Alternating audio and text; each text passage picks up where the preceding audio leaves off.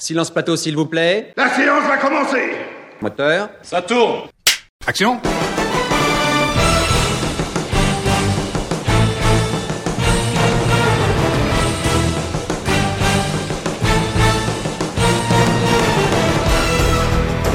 Bonsoir à tous et bienvenue dans du Clap au Clic, votre émission de cinéma qui claque. Ce soir, on a une superbe équipe pour parler de Cinoche. Il y a notamment Jonathan, salut à toi. Salut Xavier, salut tout le monde, ça fait plaisir d'être là Oui. sur Colibri. Mais oui, ça fait super longtemps et ça fait du bien de revenir. On a aussi Clément qui est là. Salut Colibri Et salut à toi, merci beaucoup d'être avec nous pour cette cinquième séance du Clap au Clic, et bien qui commence maintenant.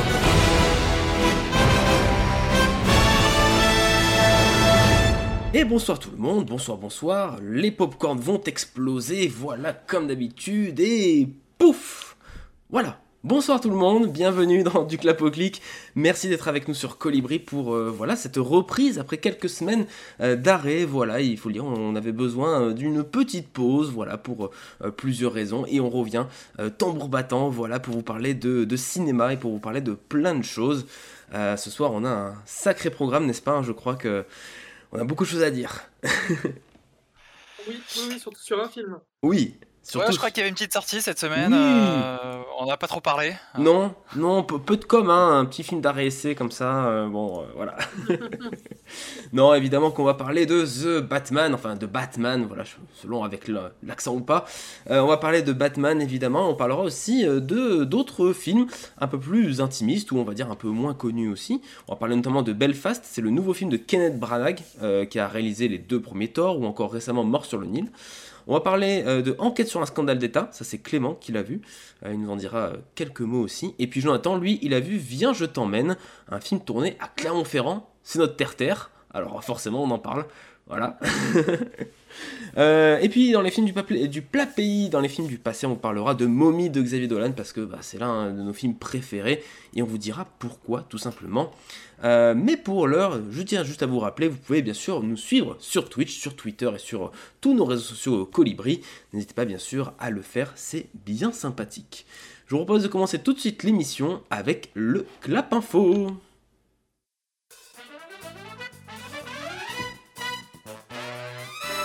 Bonsoir à tous. Je suis Ron Burgundy. Et voici maintenant vos nouvelles. Comme chaque année, les regards de la nation se tournent aujourd'hui vers cette connerie de village de l'ouest de la Pennsylvanie. Le clap info qui euh, démarre, je vous rappelle le principe, et ben, euh, je vous donne des définitions, en tout cas des, des bouts d'actu, et vous devez me dire à quoi ça se fait référence. Mais justement, peut-être une actu colibri. Euh, Clément, toi, c'est ton premier clap au clic. Euh, Oui. Alors, on était ensemble pour la soirée des Césars, euh, voilà, qu'on a. Ouais, bien ce qui était officiellement mon baptême Twitch d'ailleurs. Tout à fait, en plus, ton- baptême Colibri, baptême Twitch. De ouf. Et, c'était euh, euh, et chouette, c'était vraiment chouette, euh, chouette expérience. Et puis effectivement, premier Clapoclic, merci de me recevoir. Mais avec Xavier. grand grand plaisir. Et du coup, ben voilà, tu n'hésites pas bien sûr à prendre la parole quand tu le souhaites. Et, et voilà, je, je te la donnerai bien sûr avec bienveillance et avec Et- plaisir. Et je la recevrai avec tout autant de bienveillance. Très bien. Euh, si tu me permets, oui, avant de démarrer, je je voudrais juste répondre à Spionnet TV Oui. euh, dans le chat. Euh, qui a dit que Kenneth Oui. Branagh c'était surtout Gilles de, Gilles de Roy-Locard. Oui. C'est pas Tout à fait. Comme ça, parce que Non, là, je crois pas. C'est un mec qui vit genre à Saint-Malo ça- à Monaco. C'est la version Gilles française. C'est ça. la version française, c'est pour ça. C'est Gilles de Roy. Voilà. Gilles de Roy, Roy. ouais. Gilles de absolument. Roy Lockhart. Gilles de Roy Lockhart. Oui, absolument, c'est aussi Le, Gilles de le Roy Lockhart. professeur défense contre les forces du mal le plus insupportable de la saga. Ah, il prononce comme ça dans les Oui. jeux. Ah oui. Et Herm- Herm- C'est lui qui Her- Herm- vend Granger. le plus de- Hermione oui, le Granger. Ouais, c'est Ouais. vrai, c'est vrai. C'est vrai que dans les jeux vidéo, ils ont des VF pourris quand même. Oui. Ah oui, oui. Hermione Granger. Ouais, Hermione Granger, bien sûr, hein, bien sûr. Drago Malfoy. Bon, on va tous les faire là. C'est Harry Potter Eh bah oui, oh là là Euh, Qu'on commence par une première news euh, qui nous vient d'Hollywood puisque les Oscars ont un nouveau prix. C'est lequel? Vous le savez? Euh, alors attends, j'ai su ça. Euh, Un nouveau prix? Ouais, Alors, Les, les, les, les Oscars, euh, c'est. euh, alors attends. euh, il y a un nouveau prix qui arrive cette année. C'est un prix technique. prix- Non, Ah, pas un prix technique. Non, c'est. court métrage. Non, On, reviendra dessus. Jonathan, tu... non pas documentaire. Tu voulais proposer quelque chose, Jonathan? Non, non, Clément Non. a tout cité. D'accord, très bien. Non, ni documentaire, Il y a ni. une rafale. euh, Euh, pensez, pensez plus large. Pensez euh, plus large en termes de récompense. Non, non, euh, oui, oui, oui, oui. Non, mais c'est- facile. Euh, c'est l'Oscar du public qui Oui. a été décidé sur Twitter. Tout à fait, absolument, c'est l'Oscar Fan Favorite. Euh, puisqu'en effet l'Académie des Oscars a demandé aux fans de films, hein, aux, aux cinéphiles, on va dire, de la, la twittosphère et d'internet, de désigner leur film préféré de 2021. Euh, donc on pouvait Ouais. voter avec le hashtag euh, fan favorite sur Twitter ou aussi sur le site des Oscars.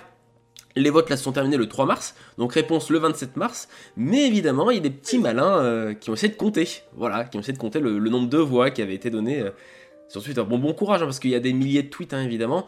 Euh, il faut savoir que pendant un temps, euh, c'était Variety qui avait, ça- qui avait fait le vrai comptage une semaine après le début. Donc ils avaient, fait, ils avaient pu faire un comptage à mi-chemin, on va dire. C'était le film Cendrillon de Amazon Prime qui était en première position parce que l'actrice principale étant une chanteuse ultra connue, elle avait demandé à toute sa communauté de euh, hashtaguer euh, ce truc, Oscar Fan Favorite, et donc il y a eu des milliers, des milliers de personnes qui avaient mis ça. Donc peut-être que C'est ça... euh, Camilla Cabello, non? Oui, c'est ça, Camélia Cabello, absolument, euh, qui joue dans Cendrillon, ce film absolument horrible, voilà. Euh, mais, mais du coup, euh, quand on a une communauté puissante, évidemment, ça marche bien. Alors, évidemment qu'en deux semaines, ça a un peu bougé, euh, et les quelques films qui arrivent en tête pour l'instant, ce serait apparemment Dune, The Suicide Squad, Army of the Dead, Tic Tic Boom, Cendrillon, donc toujours, bien sûr, et évidemment, Spider-Man No Way Home. Spider-Man. No Way Home, Évidemment, évidemment, évidemment. bien sûr. L'aura-t-il C'est ce il que est c'est. très loin devant. Il paraît. Très très loin devant tous les autres. Il paraît. Il paraît, donc euh, voilà, apparemment c'est déjà donné d'avance euh, pour lui, ce qui serait logique absolument, vu que voilà, il y a une grosse communauté. Euh, Qu'est-ce qu'on en pense de cet Oscar du public? Euh, Est-ce que vous pensez que ça va être un one-shot parce que la, sélection est un peu éclectique cette année, enfin élitiste aussi euh, cette année, ou est-ce que ça peut être un rendez-vous marquant, on va dire? Bah, moi, je, je pense que c'est important parce que c'est important de justement se détacher toujours un peu plus de l'éclectisme qui est Mm. très attaché à ces cérémonies. C'est ce qu'avait tenté de faire l'Académie des Césars, mais justement, elle avait tenté parce que Oui. finalement, bah, après, elle a arrêté au bout de deux ans ça euh, parce que ça c'était plus son identité. Donc, à voir comment réagit le, le public à ça. Le Mm. but, c'est aussi de truster le grand public euh, sur ces, sur ces cérémonies parce Mm. qu'on a une vraie déperdition du public, euh, une vraie désaffection du public pour euh, le cinéma, le, le- le septième Ouais. art, en- le, art de qualité, hein, si j'ose dire. Donc, euh, donc je pense que c'est c'est un peu un coup de, c'est un peu un appât et euh, à voir comment réagit le public euh, Mm. derrière ça, quoi. Jonathan, euh, tu veux rajouter quelque chose peut-être Non, je crois surtout que c'est aussi un signe euh, que cette année les Oscars euh, euh, mettent en place ce- cet Oscar du public. Je crois surtout que c'est une bouteille à la mer en fait. Hmm. Et en mode euh, où on en est, euh, qu'est-ce qu'on doit faire pour essayer de rattraper le public qu'on est en train de perdre chaque année. Euh, et à la fin, il va rester que euh, les euh, ultra cinéphiles qui sont capables de se lever à 4h du matin en France pour Ouais. regarder la cérémonie. Eh, C'est clair, Le surtout quand... lambda, on n'aura rien à faire. Clair. Et va arriver un moment où on va complètement désacraliser les Oscars, Hmm. mais tout comme les Golden Globes ou Sûr. les Césars chez nous. Et, euh, et je trouve que les Césars, par exemple, ont fait une machine arrière qui n'est pas bonne en supprimant le César du public. Hmm. Ouais. Alors qu'à côté, ils ont gardé le César des lycéens. Alors pourquoi? Je Oui, non c'est vrai. Euh, mais bon, ça fait un prix pour Bac Nord du coup. Oui, c'est On ça. pas eu autre chose. Euh, non, mais, euh, mais pourquoi on garderait le César des et pas le César du public, qui est quand même un César qui, pour moi, pourrait compter? Alors peut-être que le système ou la méthode n'est pas bonne, mais de là à le supprimer et à s'en passer purement et simplement en mode hop, on re- on reste dans l'entre-soi et on continue de faire que euh, les professionnels qui votent pour les professionnels, je trouve pas que Ouais. ça soit bon. Mais comme de manière générale, euh, le public euh, présent au César ou aux Oscars n'est rempli que de professionnels et de gens du milieu. Pourquoi pas l'ouvrir au grand public sûr.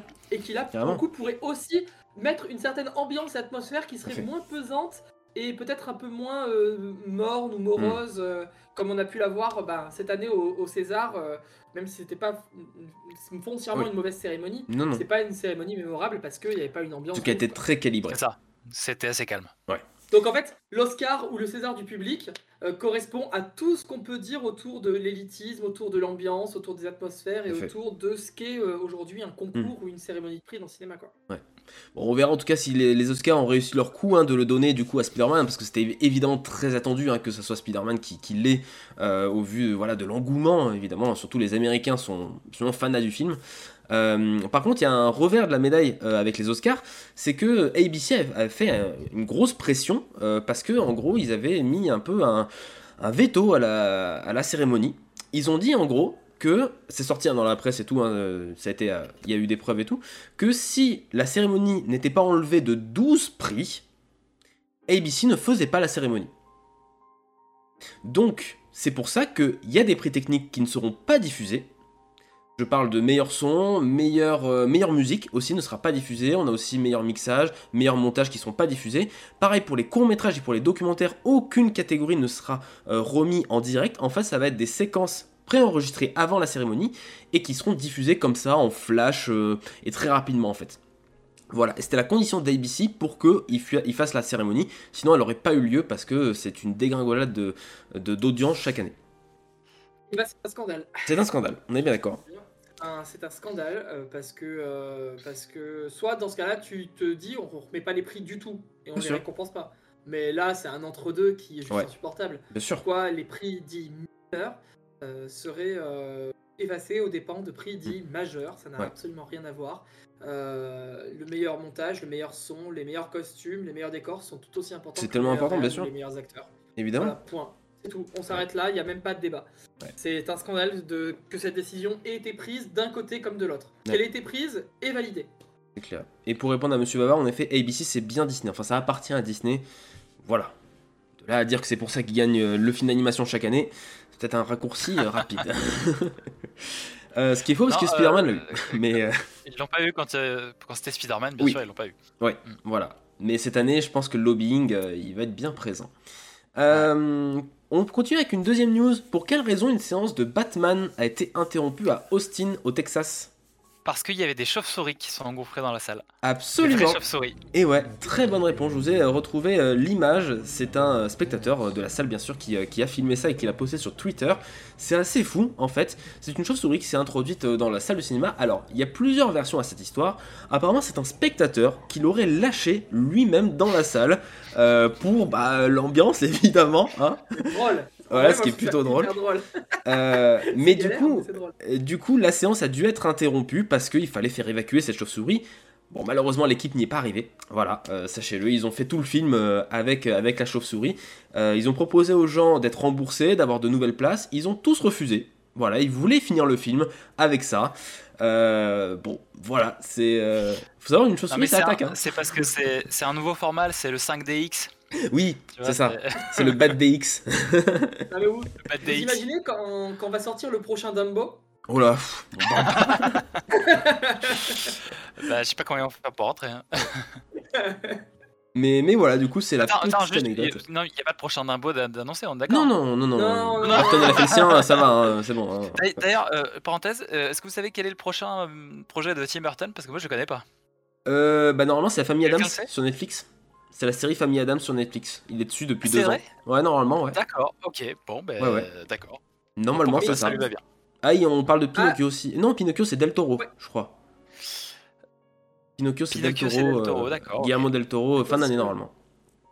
Non, non, Mi- Mister Vava, tu ne dis pas de la. De la la- mierda Tu veux, Non, Tu, tu- tu Non. t'exprimes et on a le droit, on a tous nos petites Tout à fait. nos petites erreurs, il n'y a aucun problème. On peut s'exprimer avec nos failles dans le chat. Euh, troisième news, ce sera la dernière. Quel acteur vient d'inaugurer son étoile sur le célèbre Walk of Fame d'Hollywood?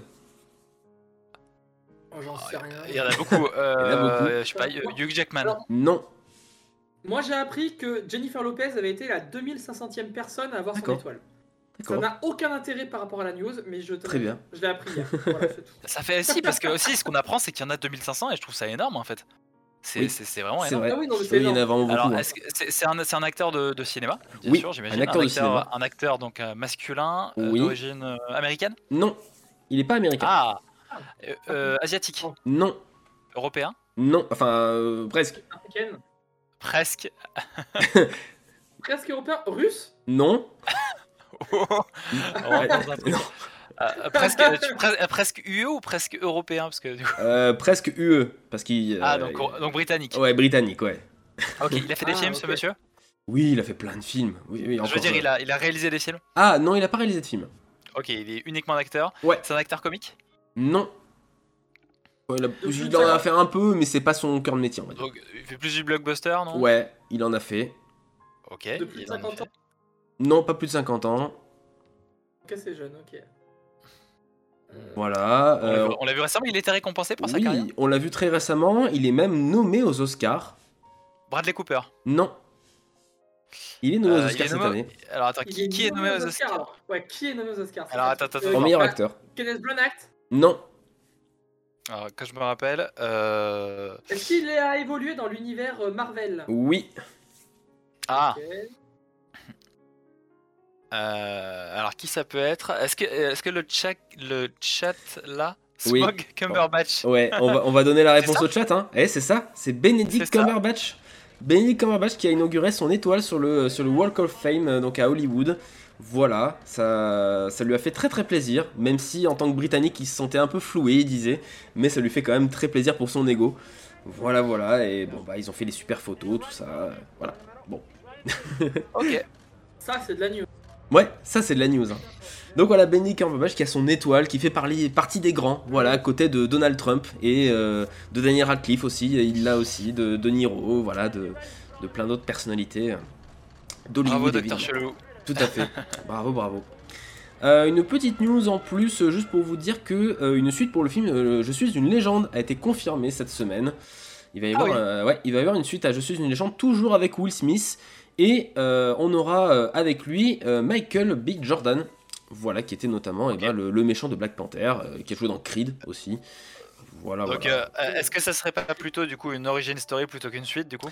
Eh ben, on sait pas trop. En tout cas, c'est voilà, c'est en préparation. de- euh, je pense qu'on peut spoiler maintenant la fin de Je suis une légende, ça fait quand même 15 ans qu'il est sorti. Oui, c'est vrai. À la fin, on vrai, a c'est quand même vrai. plus de Will Smith. Bah, pas trop, voilà. C'est vrai qu'il y a un peu une bad ending, on va dire. hein. Donc, euh, bon. Voilà. Alors, faut savoir, faut savoir que à la base, pour ce Je suis une légende, il y avait eu plusieurs fins tournées et que cette fin qui a été choisie n'était pas celle Oui. euh, de- du scénario originel. Tout à fait. Ah ouais C'est comme le dit donc, Spice, il y a eu c'est une suite, fins- mais Il y a eu ouais. plusieurs fins euh, écrites et je crois deux ou trois fins tournées. Ouais. Et euh, je serais pas étonné qui, alors sans parler d'une origin story ou d'un reboot, je sais pas, mais euh, je, voilà, je serais pas étonné qu'ils en fassent quelque chose d'un peu différent Mm. ou peut-être euh, un truc à la, à la Cloverfield. Oui, Où en Et fait, bonsoir, euh, y a- on, a même, on a la même action qui se passe dans le même univers, dans le même espace-temps, mais euh, complètement ailleurs. Comme c'était le cas avec Ten Cloverfield Lane, par exemple. bien sûr. Et, Tout euh, à fait, c'est hein. peut-être pas mal parce que je vois pas, je vois pas ensuite ou en origin story ce que tu peux faire sur cette histoire. En tout cas, ils, veulent. euh, je trouve ça- Je trouve ça étrange euh, de, de faire aussi tard en fait, euh, Ouais. de- de- 15 ans après un film qui, qui est- qui est un petit peu oublié maintenant. euh, Un peu, ouais. bon, euh, voilà, bon, je trouve ça étrange, mais euh, pourquoi pas. hein. Et tu, tu sais quoi, en fait, euh, ça a attisé ma curiosité, donc peut-être que j'irai le Eh ben, peut-être. On verra en tout cas déjà le script, tout ça, euh, les synopsis. produit, je crois aussi par Will Smith. hein. Oui, produit par Will Smith et aussi par Michael B. Ok. Jordan. hein, ça va être coproduit par les deux. Donc euh, voilà, on sait juste que le scénariste du premier film, hein, Akiva Goldsman, il revient aussi à l'écriture. Euh, pour l'instant, on a, on a que ces détails, donc il faudra être patient pour savoir qui va réaliser euh, ce film. Euh, voilà pour euh, les, euh, le clap info, pour les infos d'Hollywood et tout ça. si tu me Oui, permets, mais vas-y, je t'en prie. J'ai une petite news en Mais direction de, de Clément, euh, Ouais. très importante. Je crois qu'il y a un cadre qui se barre derrière. Il y a un truc qui tombe. Je Oula, vais te le dire. Hein. Il- oui, il y a un cadre de travers en Tous les effet. cadres sont droits, mais Ah rien de non, c'est parce que du coup, il est, il est accroché. euh, non, Ah. c'était un cadre. euh, il est accroché de. Voilà. D'accord, il est comme ça. Il est comme ça, il est comme Très ça bien. de, de base. Très bien, c'est un choix artistique. la, Ça- ça- la ça- symétrie, quoi. Il a cassé la dynamique. D'accord. Mais je vois que ça te perturbe, donc. euh, Ah bah ça, ça doit Ah, intriguer beaucoup trouve de ça personnes. Intéressant. Je trouve ça intéressant. Je t'avoue que je bug dessus depuis 20 minutes et je me dis, euh, faudrait pas que. Ouais. Non, mais du coup, peut-être que, peut que celui-là, là, euh, peut-être Ouais. il faudrait pencher aussi par souci de. hein. Oui, d'équité. Ouais. Euh, voilà. Bienvenue dans Maison et Décoration. Merveilleux. DNCO, hein, comme on dit. Euh, le clap info est donc terminé. Je vous propose de faire une petite pause musicale de 3 petites minutes. On va s'écouter un mashup de Batman, euh, interprété par Benny Music. Voilà, qui nous fait un petit mashup de plein de thèmes de Batman euh, qui datent des années 60. Le Batman euh, de Tim Burton, ceux de Nolan. voilà, Genre, il peu. le fait que pour nous. Ouais non, non, quand même Ah, pas. Non. sympa. non, j'avoue que non. mais, euh, mais voilà, du coup, je mets, j'essaye de mettre en avant le travail aussi de petits artistes. Et donc, euh, Benny Music, voilà, nous propose ce, ce mashup. Restez avec nous dans un instant. On parle de The Batman, évidemment, et on parlera aussi euh, de Belfast, d'Enquête sur un scandale d'État et de plein d'autres films dans du clap au clic sur Colibri. À tout de suite.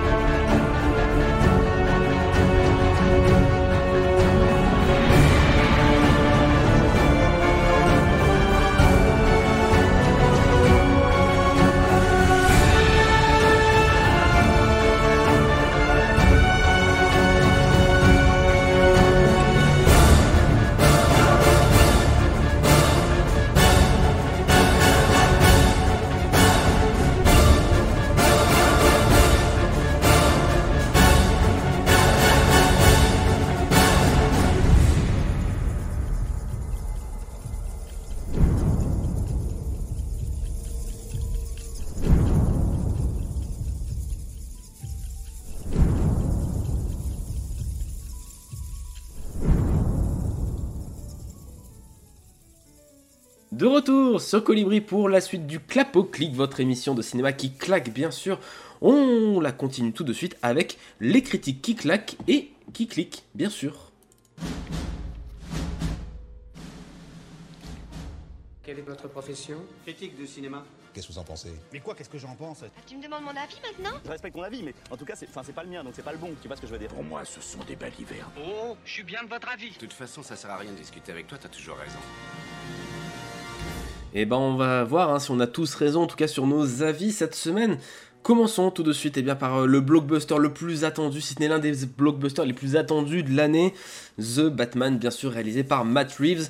Un film d'action, thriller, euh, enquête, euh, voilà, de super-héros bien sûr, qui dure tout de même 2h55. Euh, et on va en parler tout de suite. 3 heures, oui, on peut dire 3 heures, parce qu'avec les pubs, tout ça, évidemment, faut, faut, faut prendre une après-midi, quoi. C'est ça. Donc une nouvelle adaptation du personnage de comics, évidemment, de, Batman. Et dans cet univers, eh ben, Bruce Wayne incarne le justicier masqué depuis à peu près 2 ans. Et cette fois-ci, eh il doit faire face à un nouvel ennemi qui lui pose de nombreuses énigmes, à savoir le Riddler. Euh, on l'a tous les trois euh, vu. Euh, Clément et moi, on l'a vu ensemble. Jonathan s'est fait une petite séance, lui, euh, de son côté. Euh, Ouais, et... je la joue solo. Ben non, mais t'as raison, t'as raison, tout à fait. Euh, et donc, euh, je sais pas à qui donner la parole en premier, je vous avoue, parce que je sens qu'il y a une certaine excitation quand même à parler de ce film. Euh, J'ai envie de la donner à Clément, primeur à, on va dire, au, au dernier venu de- dans notre équipe. Euh, Qu'est-ce que tu as pensé de The Batman alors? Eh bien écoute, déjà de manière globale, euh, moi, il faut savoir que j'ai plein de choses à, à dire sur The Batman, donc je sais qu'on n'aura pas le temps de, de- de le dire. Et en fait, ça c'est assez significatif, c'est-à-dire que si j'ai beaucoup de choses à dire sur un film, et, et si, euh, si le film est parvenu à me donner autant de choses, ça veut dire que déjà c'est un film qui est réussi sur le plan euh, cinéma. C'est-à-dire que si on prend le film en tant que tel, euh, juste en tant que thriller, puisque c'est ce qu'il est, c'est un thriller sombre, un, un policier, je trouve qu'il est extrêmement riche. Euh, et il témoigne d'un travail vraiment absolu sur, euh, sur la réalisation, sur la mise en scène, sur les décors, sur la construction des personnages. Euh, Il y a un travail très très complet et très fourni qui était fait depuis 2017 par Matt Reeves. Voilà, on, l'attendait au tournant, mais on on n'a vraiment pas été déçus. Hmm. C'était trois heures, mais c'était trois heures vraiment euh, de gourmandise cinéphile. Euh, moi, j'en ai pris plein les yeux et je suppose qu'on aura le temps de revenir en détail sur différents points, mais je laisse la, la parole à Jonathan Ouais, pour Jonathan, son avis global. de ton avis, ouais, de ton avis global sur le film Ouais, en fait, euh, ce qui est bien avec euh, ce Batman, euh, ce qui était le cas aussi un peu pour euh, ceux de Nolan et en particulier The, de The Dark Knight, et je pense qu'on aura l'occasion de revenir sur une Mhm. comparaison entre les deux films parce qu'il y a quand même des éléments de comparaison intrinsèques. Euh, mais c'est qu'en fait, c'est un film qui a compris que Batman n'était pas un super-héros. Et rien Ouais. que ça, ça fait plaisir. C'est-à-dire que c'est un film qui prend pas du tout la direction du film de super-héros et qui part sur complètement autre chose, à savoir le thriller, le film noir, euh, presque le film un peu euh, parfois. euh, alors ça reste du grand blockbuster, mais parfois il fait des références, j'ai l'impression, au film noir des années 30, Hmm. un peu à l'ancienne, un peu sale, où t'as l'impression de traîner dans, dans les, dans, dans les vieux bas-fonds de Chicago, tu vois. Et Ouais, ça marche que tu parce Ouais, qu'il y a cette ambiance qui est qui est assez pesante, qui est assez lourde et que Matt Reeves essaye de remettre à l'image, Euh, un peu parfois comme le faisait euh, Nolan. Et peut-être que le souci finalement de ce The Batman, c'est de passer dix ans après un Mm. film qu'on avait déjà considéré comme un chef-d'œuvre et comme un exemple de ce qu'était le thriller noir à gros budget. Et, euh, et c'est pour ça que pour moi, ce The Batman est un film, et on aura l'occasion de revenir dessus et de décrire pourquoi, un film excellent, Mhm. mais qui ne restera pas à la postérité, comme l'a fait Nolan à son époque avec The, The- The- The- The Dark Knight. Ok. N'hésitez pas en tout cas pendant ce temps sur le chat à nous dire votre avis hein, sur euh, The Batman euh, et nous dire aussi si vous avez vu d'autres films euh, dont on parlera peut-être pas, mais n'hésitez pas à dire voilà partager les films que vous avez vus récemment, notamment sur les plateformes. On parlera pas de films de plateforme cette semaine parce qu'il y en a pas qui nous ont attirés, voilà. Mais voilà, n'hésitez pas bien sûr à, à- à discuter Ah si, bien j'ai vu Big sur le Bug, chat. j'ai vu Big Ah Bug sur Netflix. Très bien. Voilà. En un mot, c'est bien, c'est cool, c'est comment? Big Bug, c'est c'est intéressant, il y, a, Ouais. il, y a, il y a de bons sujets soulevés, euh, il y a un gros travail de photographie, de décor, de visuel, on Mhm. sent qu'ils ont mis le paquet là-dessus. Euh, malgré tout, tu ressors du film avec une impression d'inachevé et un truc de... euh, on a voulu parfois peut-être trop plonger dans la caricature et le film devient lui-même la caricature de ce qu'il veut dénoncer. Mais D'accord. par contre, le sujet qu'il a, abordé, à savoir euh, ben, notre Terre dans 20 ou 30 ans, Mhm. un peu soumise à des machines, et raconté de façon absurde, c'est pas déconnant. C'est pas déconnant, il y a de bonnes idées, mais voilà, tout n'est pas à garder par contre. Très bien. Donc petite parenthèse sur Big Bug, euh, nouveau film de Jean-Pierre Jeunet, un réalisateur euh, notamment de Amélie Poulain, à retrouver Et exclusivement sur, direct, c'est du Jean-Pierre Jeunet. hein. Ok, Ah, c'est ouf, très très bien. c'est ouf. Euh, pour ma part, The Batman, revenons à notre sujet The Batman. Bah moi, quel kiff en fait. J'ai pris un pied pas possible devant ce film pendant 3 heures, à tel point que je suis allé le voir deux fois, hein, voilà, parce que voilà, les potos m'ont demandé d'y aller deux fois, alors j'y vais deux fois, voilà, bon. Mais, Mais non, mais quel kiff, tout est... euh, je dirais pas que tout est parfait, mais tout est tellement bien, tout est tellement...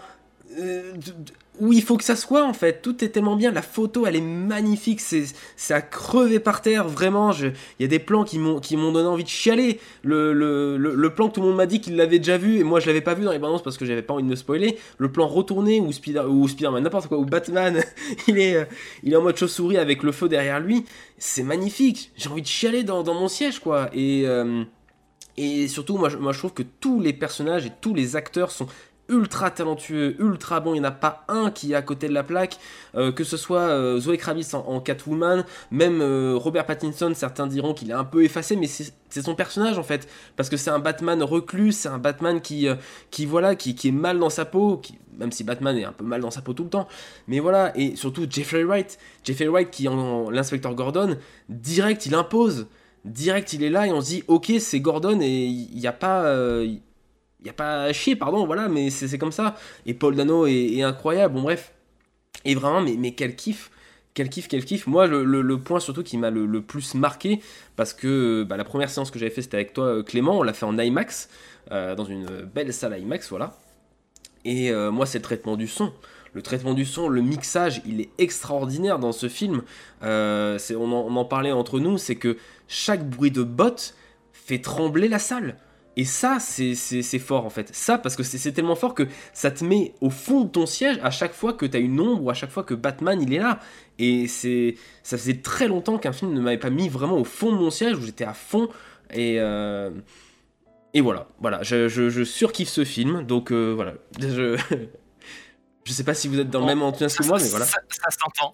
Ouais, ça Euh, moi, je, moi je, je, je- voudrais bien rebondir déjà sur le, le sûr. commentaire de MR Vava euh, qui nous dit que Oui. effectivement c'est cool de voir le Batman enfin en mode détective et moins en, en, Ouais. en fait euh, en super héros. Mais c'est- exactement ça. Moi je, kiffe comme dit Xavier, je kiffe le postulat euh, de, déjà de minorer Bruce Wayne et puis de vraiment de Mm. se concentrer sur le Batman vraiment en action et le Batman détective. Donc c'est ça qui fait que justement on est devant un thriller et que on se plaît à suivre euh, à la manière d'un thriller lambda, un peu, un peu à la manière d'un Fincher, d'un Seven Mm. d'ailleurs, de, de se laisser porter un petit peu comme ça par les énigmes du Riddler euh, au, au gré du film. Euh, et puis du coup, je- du coup, toute la tension qui pèse en fait euh, euh, sur ce film, elle est parfaitement justifiée par justement ce, par cette intrigue qui est portée par ces, par ces énigmes. Et, et ça, j'ai trouvé que c'était fort. Je trouvais qu'on était un peu un espèce d'hybride entre, entre Prisoners, euh, Seven euh, et True Detective, euh, tu vois, un espèce de thriller sombre sur fond de jeu de piste là. Mm. Et, et puis de temps en temps, donc il y a des inspirations un peu fincheriennes, bien sûr, thriller, Bien sûr. film des années 30, mais il y a aussi, je trouvais même, de temps en temps, tu parlais du bruit de botte, Ouais. il emprunte aussi les codes du western par endroit, et ça, je Mm. trouve ça chouette, parce que tu sens que Matt Reeves, euh, au-delà des cohérents dans sa réalisation, il se fait plaisir et il va emprunter à droite à gauche euh, des, des éléments connus, et, euh, et ça aussi, rien que ça, c'est c'est un vrai plaisir. En fait, il se passe quelque chose à chaque fois, Mm. à chaque écran, à chaque plan. Tu parlais du plan avec les flammes, Mm. au niveau de la course-poursuite, ce Bien plan sûr. où tu as la, t'as le, t'as la, moto ou, le- ou la, la voiture, je sais plus, qui s'arrête, et puis derrière, tu as, la, t'as la voiture qui surgit. C'est. C'est d'une précision euh, chirurgicale.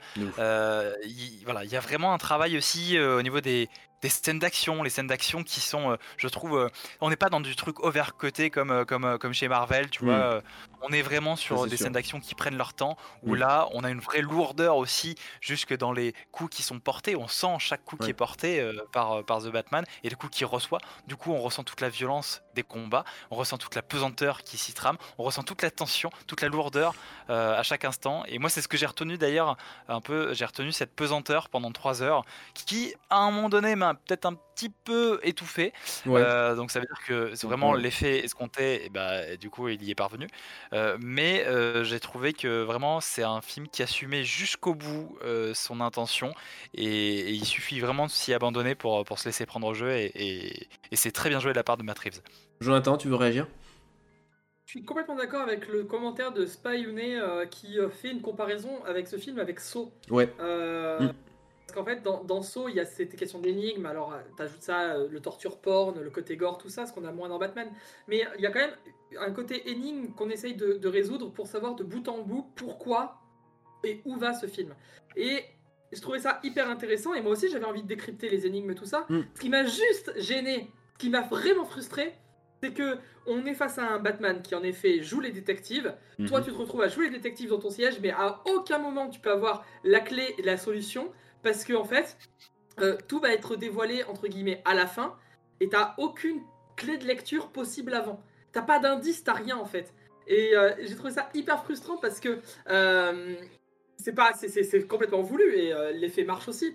Mais je me suis dit, en mettant des indices par-ci par-là dans le film, on aurait pu jouer un grand film à énigme Hmm. euh, et tu vois le retenir aussi comme ça. Alors que là, bah, je suis face à un thriller et en fait, je vois quelqu'un à l'écran qui fait le détective, mais moi, je peux pas jouer dans mon siège parce que j'ai pas les codes. J'ai pas les Parce de que t'aimes bien ça aussi, toi t'aimes bien jouer, c'est dans, ouais. ton Mais- ADN aussi donc. euh. Mais bien sûr, mais en même temps, le film euh, propose un peu ça. Tu vois, Ouais, entre euh, les jeux, entre l'enquête, entre euh, voilà les va-et-vient, les rebondissements, les personnages, tu penses que c'est le suspect, c'est pas le suspect. Le film veut proposer ça. Et moi, il m'a manqué juste le truc de putain, mais comment on peut deviner un peu à l'avance ou comment on peut jouer aussi un peu le détective, tu vois? Euh, Et c'est vraiment la petite chose qui m'a dérangé. Après, par contre, là où je vous rejoins complètement, c'est rythmé, c'est dosé. euh, il, leur fait- il y a les scènes d'action ou les scènes de, de euh, dramatiques, les scènes d'échange entre les personnages ne sont jamais trop longues, ne sont jamais Mm. trop courtes. On ne s'ennuie pas et en même temps on n'en prend pas trop dans la gueule d'un coup. C'est pas du plus pour du plus. J'ai trouvé qu'en termes de rythme, ce film était ultra intelligent Mm. et je pense même qu'avant même d'écrire le scénario, ils ont écrit le rythme du film. Ils Mm. ont écrit euh, un peu euh, l'électrocardiogramme de Batman en mode il doit passer par ces étapes-là et comme Mm. ça. Et autour, ils ont construit le scénario et, euh, ça donne un truc qui est hyper détonnant. Je trouvais que c'était rythmé justement par les Ouais. énigmes du Riddler euh, qui Oui. ramènent euh, progressivement, qui amènent justement The Batman euh, dans ses propres, euh, en fait, Ouais, dans sa, dire, que propre euh, problématique avec, les Wayne, avec les- parents Wayne, Ah. etc. Et je pense qu'ils n'ont pas écrit les énigmes au début, tu vois. Ils ont dit là il y aura une énigme, là il y aura un truc, là il y aura telle résolution, là il y aura tel retournement. Et à partir de là, ils ont construit tout ce qu'il y avait autour Mm. et ça fonctionne. Ça Ouais. fonctionne. Ils n'avaient pas besoin de démarrer avec une histoire préconçue et ensuite derrière euh, d'établir le rythme. Tout s'est un peu imbriqué euh, ensemble. Je pense qu'ils l'ont construit comme ça et Mm. ça marche vraiment, vraiment à fond. Et t'as des scènes qui vont être un peu retenues et devenir cultes. La scène de l'église, euh, Spionner en Ouais. parle. C'est vrai que c'est une scène qui est forte, quoi. Ouais, Parce que, ouf. euh, parce que tu te dis à tout moment, alors, pardon, le terme n'est pas bien choisi, mais à tout moment, ça peut péter. Bah oui. On sait pas ce qui peut se passer dans cette église. Tu vois Non, mais c'est clair. Et on sait pas à quel quel moment Batman va surgir, Bruce Wayne va rester, à quel moment il va y avoir un méchant, deux méchants, trois méchants, une fusillade, un Mm. attentat, rien du tout. Pff, On sait pas. Et, euh, et, euh, et cette inconnue, elle est sympa aussi. Cette Ouais. inconnue, elle est très très sympa. Et elle plane sur tout le film. Moi, 3 heures de pesanteur, 3 heures de grave, ça me dérange pas du tout. Quand c'est fait comme ça. Moi, je veux juste revenir sur ton premier commentaire, c'est que euh, tu. Alors, je, je vais peut-être euh, transformer un peu tes paroles, donc tu, tu corrigeras, mais tu disais que c'est peut-être pas un film qui va marquer, ou en tout cas, c'est pas un film qui, qui restera dans les annales. Je me trompe pas. Je, je pense en tout cas que euh, The Batman ne sera pas aussi euh, euh, culte, Ouais. je dois reprendre le mot de culte, que le serait par exemple The Dark Knight si je dois oser une comparaison. Bien sûr. Alors je pense pas non plus qu'il sera peut-être aussi culte parce que en effet il est, on l'a dit, il est lourd. C'est pas un film abordable par tous, contrairement à The Dark Knight qui vraiment se regarde, euh, voilà, qui se regarde euh, comme un long, long fleuve, hein, tranquille. hein. Il y a vraiment c'est, très très bien rythmé aussi pour, The Dark Knight de, Christopher Nolan. Mais je pense quand même qu'il va avoir un impact peut-être sur l'industrie des blockbusters. Je pense. En fait le truc c'est que c'est quand même le deuxième film de DC slash Warner Bros qui nous dit, après Joker, je veux dire, entre Joker et, Batman, The Batman, qui nous dit on veut faire du blockbuster autrement. On veut faire un truc où les auteurs, euh, où les réalisateurs ont un peu plus de liberté, ont un peu plus de choses, où on veut mettre de la vraie mise en scène, entre guillemets, pas à la. Ah, excusez-moi, mais c'est un raccourci, mais on va pas mettre de la mise en scène à la Marvel avec euh, la CGI partout, euh, des fonds verts partout, où vraiment les gens ne voient aucun décor. Euh, là, quand même, c'est l'anti-Marvel et l'anti-CGI porn, euh, comme on a pu le dire partout, parce que tout est pratiquement en lumière naturelle. D'ailleurs, bravo hein, au chef opérateur et euh, au directeur de la photographie, elle est magnifique, surtout la scène de la, la discothèque où c'est rouge, c'est épileptique, mais tout est lisible tout le temps, parfaitement. Et, Ah, euh, et, je, et je pense que ça, ça va être un truc sur lequel peut-être Warner va, va jouer pour se différencier, notamment de Marvel et de la façon dont on fait des blockbusters aujourd'hui. Mais il faut qu'ils le fassent, il faut oui. qu'ils entrent dans cette, il faut qu'ils sortent de Bien cette sûr. ère de déification à l'usure qu'il y avait dans, Ju- dans Justice League avec le, la, la- pardon, la patte Snyder. Il faut qu'ils aillent dans cet ultra réalisme là. Euh, et, là, tout, tout y concourt. Et tu l'as très justement dit. euh, euh, on a une photo qui est, qui est- qui est splendide Oui. et qui concourt à cet ultra réalisme. Euh, et non, non, il faut qu'il y aille. C'est comme ça qu'ils trouveront leur patte en, en se démarquant, comme tu l'as dit encore une fois, de, de Marvel. C'est clair. C'est clair. En fait, ça pose aussi une autre question euh, et qui a été déjà effleurée euh, du doigt par euh, Logan, euh, par Joker, par euh, The Eternals plus récemment. C'est de savoir en fait si le film de super-héros est un genre ou si le film de super-héros est en fait euh, un univers Mm. dans lequel on peut incorporer des genres. Alors là, Tu moi, vois moi, tu, là, du coup, tu, tu, tu t'as touché directement à, mon, ma conviction la plus profonde sur les films de super-héros. Je le répète souvent et, et- et je l'ai encore mis dans ma critique cette semaine. Du coup, je, je trouve que le film de super-héros n'est jamais aussi bon que, que quand justement il s'habille en film de genre. Ouais. Logan avec le western, le Joker en thriller psychologique et ici The Batman en thriller euh, noir. Et je te rejoins à, à 1000% là-dessus. Ça, c'est clair. Mm. C'est là-dessus que le film de super-héros doit aller pour marcher et d'ailleurs pour se faire voir aussi dans les cérémonies comme les Oscars.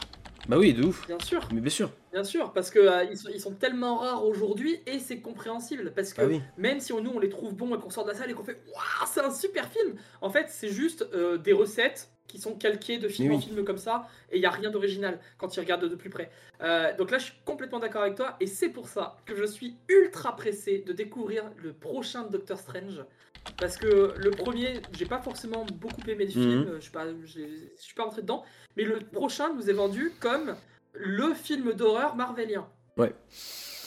Ça Il a va pas être ça. comme ça. Ouais, Il moi j'ai ça comme ça au début. Moi je suis pas aussi certain avec toi.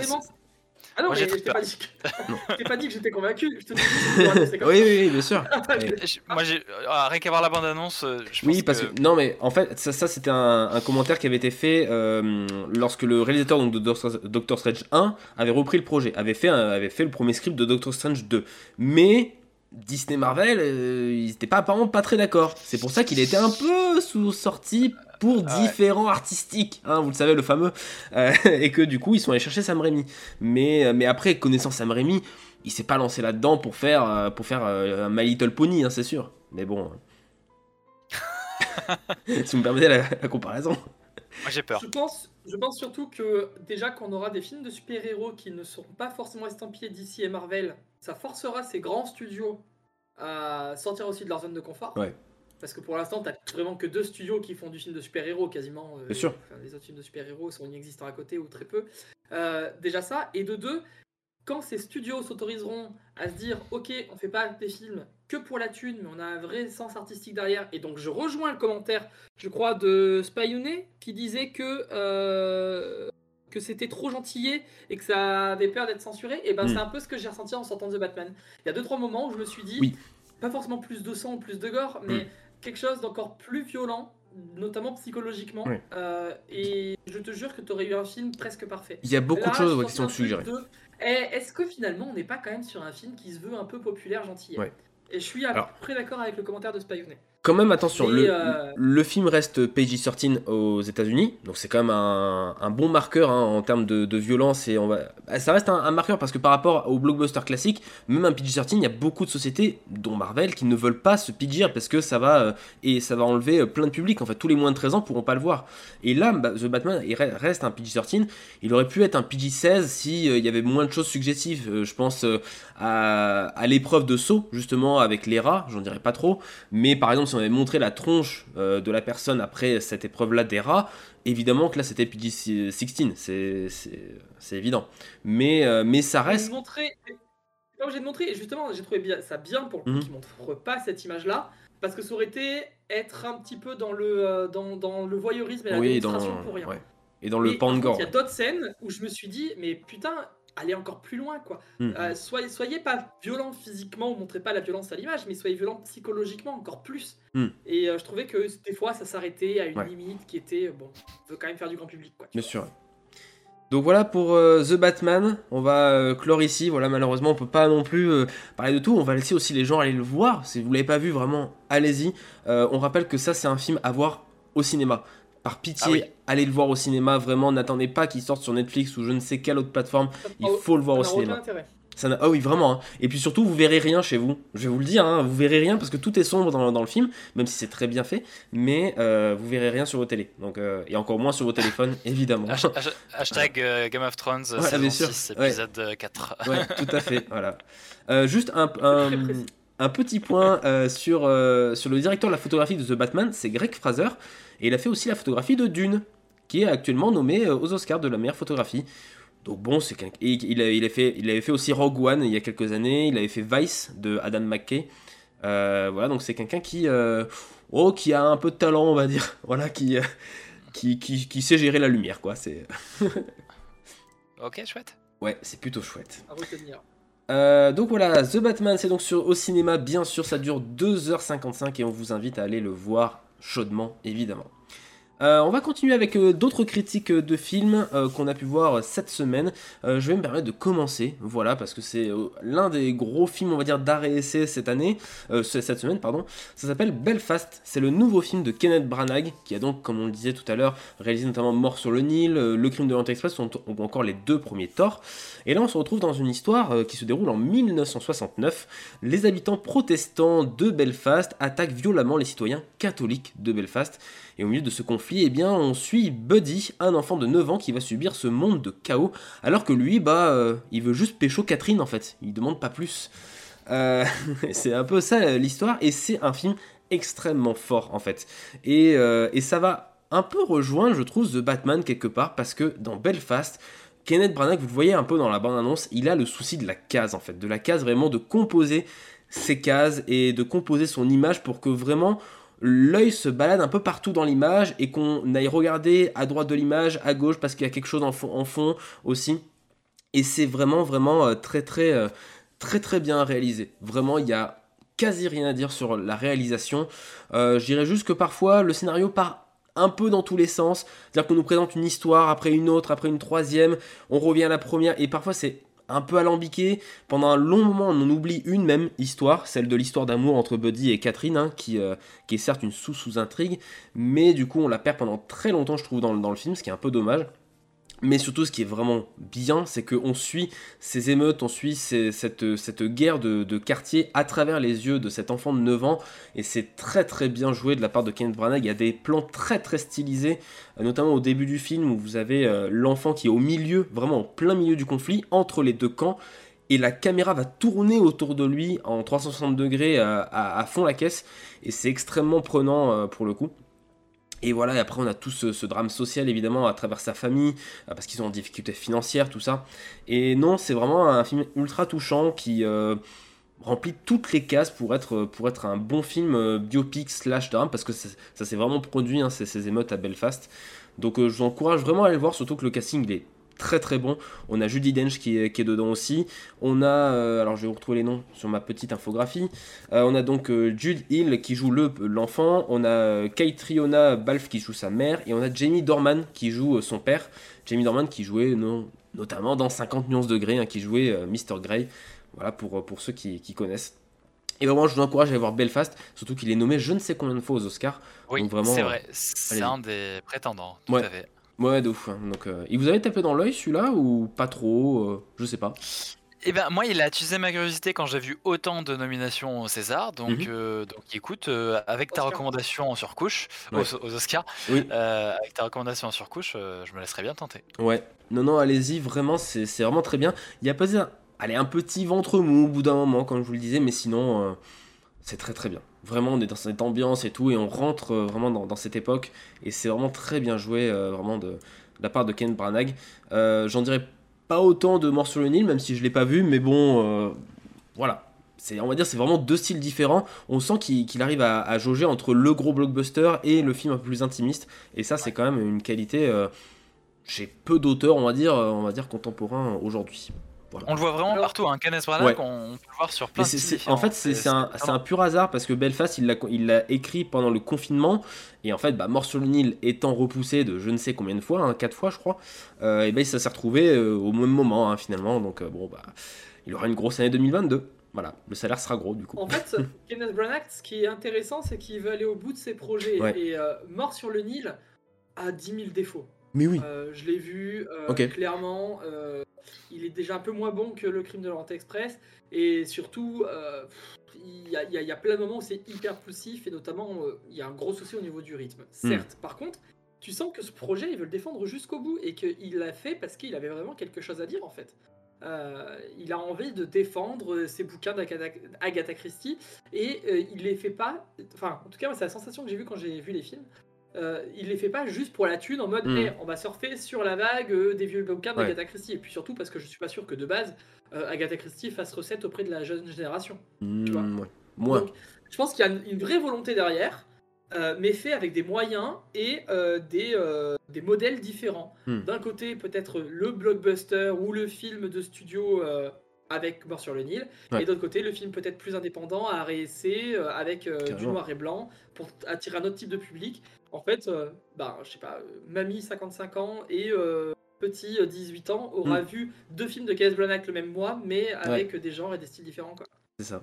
Et c'est plutôt euh, bien joué. En tout cas, moi, c'est un, un pari vraiment, euh, vraiment rempli pour Kenneth Branagh. Donc, allez-y, ça dure euh, 1h38. C'est pas très très long, ça va.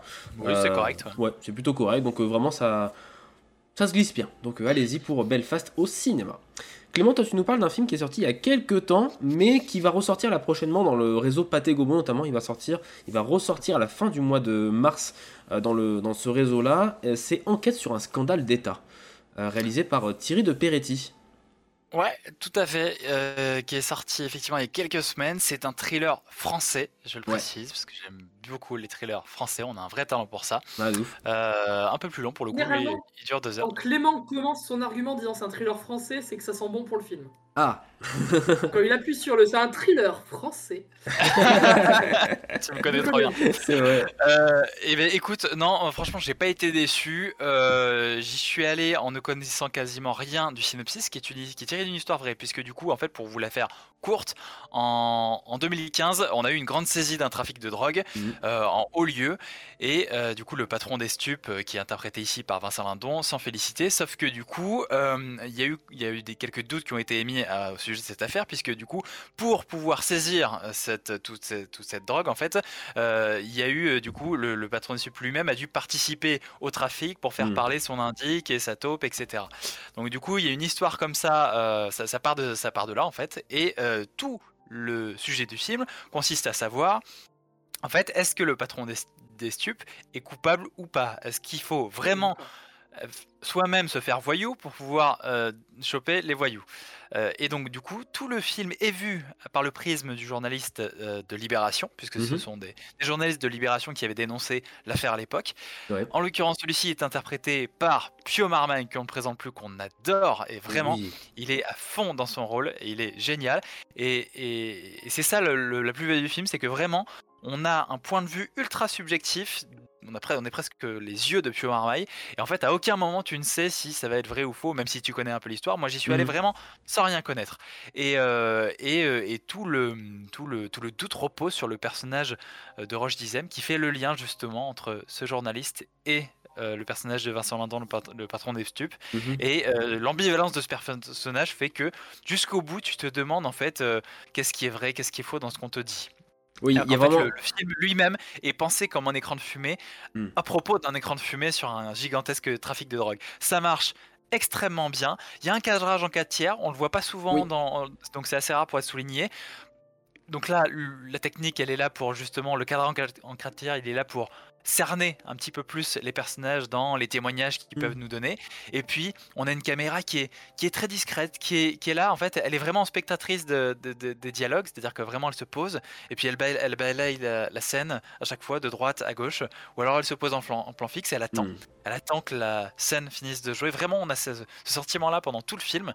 Et du coup, on, on est, on, on est vraiment à la place du spectateur. On se demande jusqu'au bout euh, quel va être le dénouement jusqu'à une séquence dans un tribunal qui est, qui est là aussi encore très très saisissante Mm. euh, pour les interprétations de Vincent Lindon, euh, entre autres.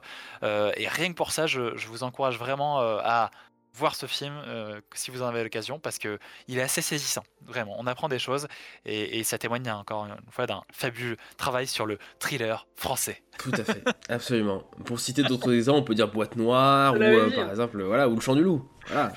Ah, moi j'adore moi, j'adore Mais moi aussi, euh, moi aussi, c'est c'est vraiment des excellents je suis films. très très fan Donc voilà, enquête Exception sur un... française Oui, tout à fait, tout à fait. Enquête sur un scandale d'État, donc c'est sorti en février dernier, mais qui va ressortir au mois de mars, hein, donc n'hésitez pas à vous laisser tenter. Euh, donc avec Roche Dizem, on le disait, avec euh, Pio Marmaille, avec Vincent Lindon, donc à voir au cinéma prochainement. On va terminer ces, euh, critiques qui claquent et qui cliquent avec Jonathan, puisqu'il va nous parler d'un film un peu chauvin, hein, parce que c'est un film qui se passe à Clermont-Ferrand. Ça s'appelle Viens, je t'emmène, réalisé par Alain Guiraudy. Alors, euh, qu'est-ce que c'est ça? Qu'est-ce que c'est, Jonathan, ce film? Un film qui sent bon Vercingétorix, c'est la truffe. Eh bah oui non, pas du tout. Euh, pas du tout. C'est un film qui euh, donc se déroule en effet à Clermont-Ferrand, qui est tourné à Clermont-Ferrand et l'histoire est basée à Clermont-Ferrand. Mhm. Euh, on, est, on est aux alentours de Noël et en fait va surgir un attentat en plein milieu de, de Clermont-Ferrand, place de Jaude. Ok. C'est la place Donc, centrale hein, euh, pour situer.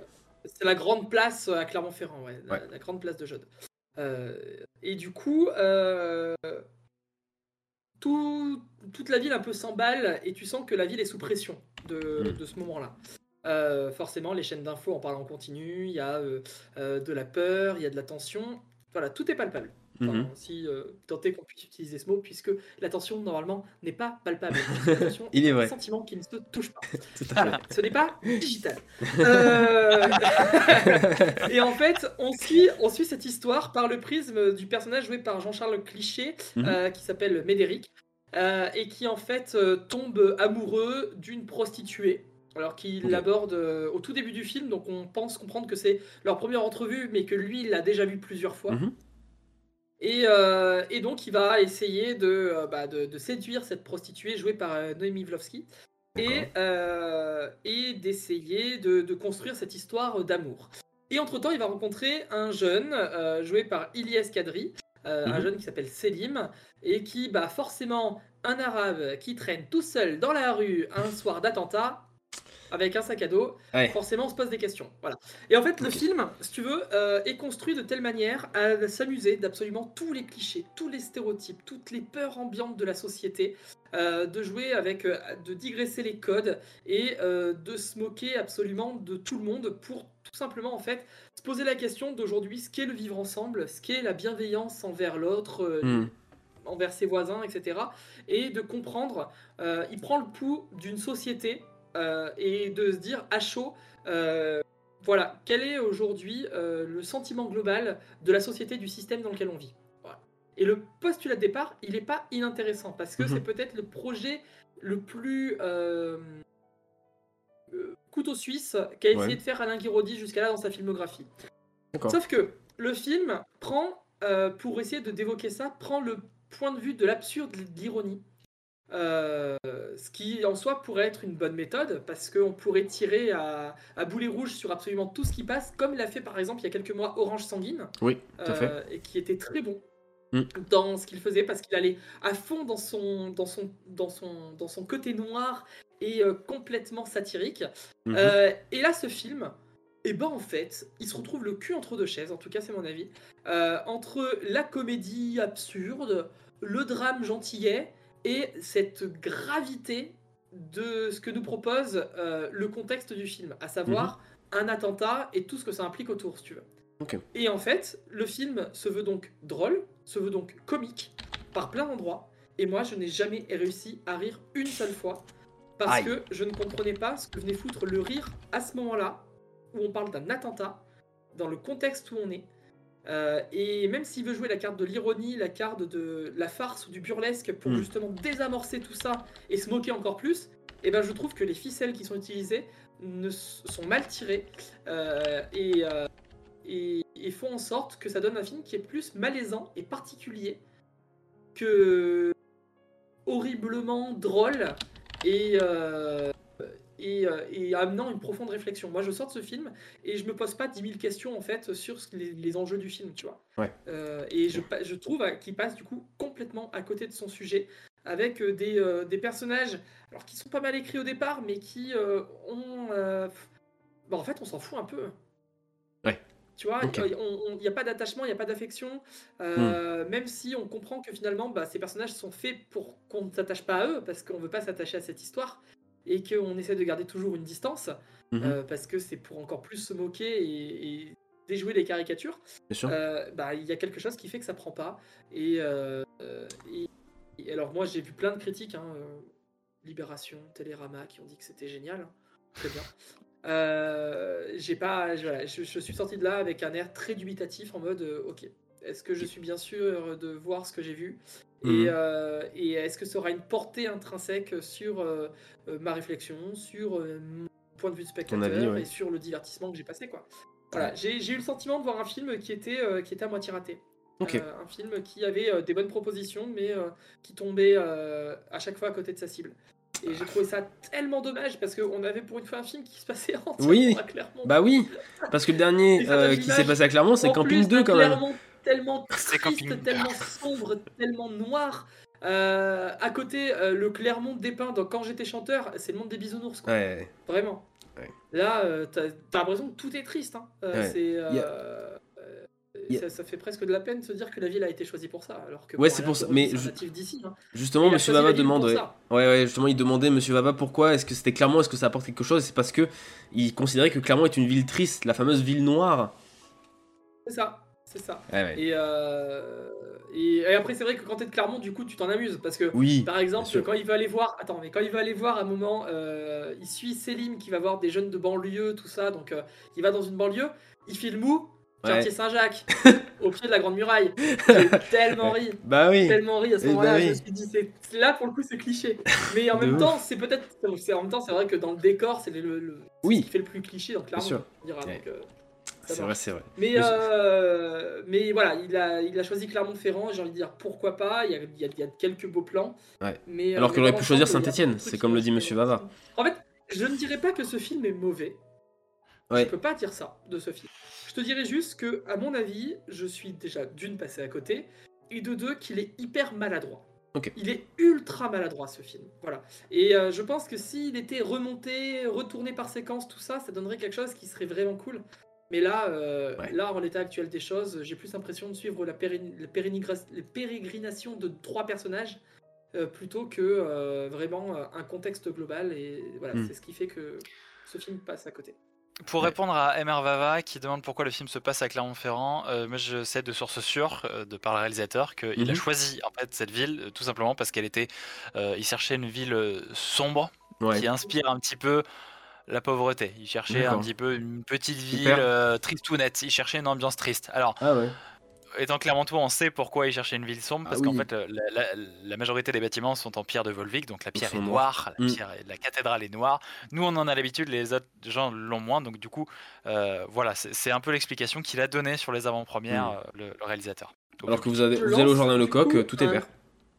Ah non, mais moi je, je lance un appel à tous les réalisateurs de France qui veulent filmer euh, des films d'époque, des films à l'époque victorienne, ouf. ou euh, des films d'ambiance Bien euh, peut-être policière ou autre chose. Ouais. À Clermont parce que vous avez tout le décor pour le coup. Bah, c'est clair. juste une ville sombre une ville triste. Une ville triste. Elle C'est peut c'est raconter une ville qui a aussi une histoire, qui a aussi une architecture particulière et que Ouais. vous trouverez dans aucun autre film pour le coup. Donc Ouais. venez à Clermont. Mais oui, c'est très bien, clairement. C'est très bien. Enfin, venez à Clermont, mais par contre, venez pas qu'on doit circuler en voiture dans le centre Oui. parce que sinon c'est le bordel. c'est ça. Non, mais faut le dire quand même. hein. Viens, je t'emmène. Donc, c'est le nouveau film de Alain Guiraudy à découvrir au cinéma, bien sûr. On vous conseille d'y aller pour vous faire votre propre avis, bien sûr, comme d'habitude. On va terminer juste très très rapidement avec des critiques flash, euh, vraiment en quelques mots. On va vous parler euh, tout d'abord de Uncharted qui est sorti donc au mois de février. Euh, moi je vais vous dire simplement que c'est un divertissement complètement oubliable. Voilà, on passe un moment. Et tu l'as vu? Oui, je l'ai vu en VO. Ah bon, mais. Oui. Tu l'as vu quand Je l'ai vu le samedi après sa sortie. Ah d'accord, je croyais que tu l'avais pas vu. Si, si, je l'ai vu. Euh, je, voilà, je, je dirais juste que c'est un blockbuster oubliable et que oh, on passe un moment, voilà, que Tom Holland il est là, il fait le taf, euh, voilà, il, euh, il gesticule sur des fonds verts. Écoutez, pourquoi pas, voilà, mais bon, oh, c'est un peu la même soupe que d'habitude, quoi. Voilà, on passe pas un mauvais moment, attention. C'est juste que Je, je, je, je t'accorde que c'est une recette euh, qui a déjà fait succès, Ouais. qu'on a déjà vu par le passé, et voilà, qui ressemble à beaucoup de films qu'on a déjà vus. Par contre, c'est un film très sympa. C'est-à-dire que j'ai pas vu le temps passer, le Mhm. film c'est fini, j'avais l'impression que ça faisait 20 minutes que j'étais là, et je suis sorti du film en mode, bah en fait moi j'en veux plus des films d'aventure. Moi j'ai envie d'être dans la jungle, j'ai envie de sauter de liane en liane, j'ai envie de sauter d'un hélico, et c'est un, c'est un film d'aventure qui fait le job. Alors par contre, mettez le cerveau de côté, et surtout, ne vous dites pas, euh, c'est pas crédible là. Oui, bah Parce non. qu'il y a rien de crédible. non, Il y a rien de crédible. Mais parce que il y a aussi des scènes qui sont directement empruntées aux jeux vidéo bien sûr. et qui sont déjà pas Mais- crédibles dans le jeu vidéo. Mais la scène, la scène, hein, évidemment, qu'on a dans tous les trailers et qu'on nous met quand même deux fois dans le film, hein, faut le dire. Ouais. Euh, moi, j'avais juste envie d'avoir une manette, en fait. Juste avoir une manette et Ah appuyer oui. sur X pour, pour sauter, quoi. C'est c'est tout. C'est- Marche. Et quand dans, vers la fin du film, ils disent non mais attends, alors on n'est pas dans un jeu vidéo, mais en fait, Ouais. c'est tellement drôle parce que le film est construit comme un jeu un peu vidéo. méta, bien Donc, sûr. euh, moi je trouve que ça marche et euh, j'ai pris autant de plaisir à voir ce Uncharted que j'avais vu euh, Tomb Raider avec euh, Alicia Vikander il y a quelques années. Ok. Euh, je trouve que c'est des films d'aventure qui euh, n'ont finalement pas d'autre prétention que d'être ces petits films d'aventure. euh, Très bien. Ils font ce qu'on leur demande en fait. C'est ça. Voilà. Pour. Euh, ils font ce qu'on leur demande et, euh, et surtout ça confirme aussi que Tom Holland est en train de disputer la place de mec le plus cool d'Hollywood Mm. avec Dwayne Johnson. Voilà, ils se vont, Ouais. là, ils vont se battre. euh, Le mec le plus ça- bankable et qui fait vendre le plus de tickets de cinéma, ouais. Ah ouais, parce que ça marche Ah bah, de qui va ouf, être le plus Uncharted. cool, qui va être le plus fun. euh, voilà. Là, Ouais. ils sont typiquement chacun son gros film de, blockbuster, chacun a eu son film d'aventure. Voilà, ça m'a fait penser un peu à ça, le parallèle était assez drôle. Par Ouais. contre, euh, petite info, Uncharted euh, aura une, Oui. suite, voire une trilogie, ça c'est certain, notamment au vu de la fin du film. C'est clair. Ok. Non, faut s'attendre à plusieurs films Uncharted.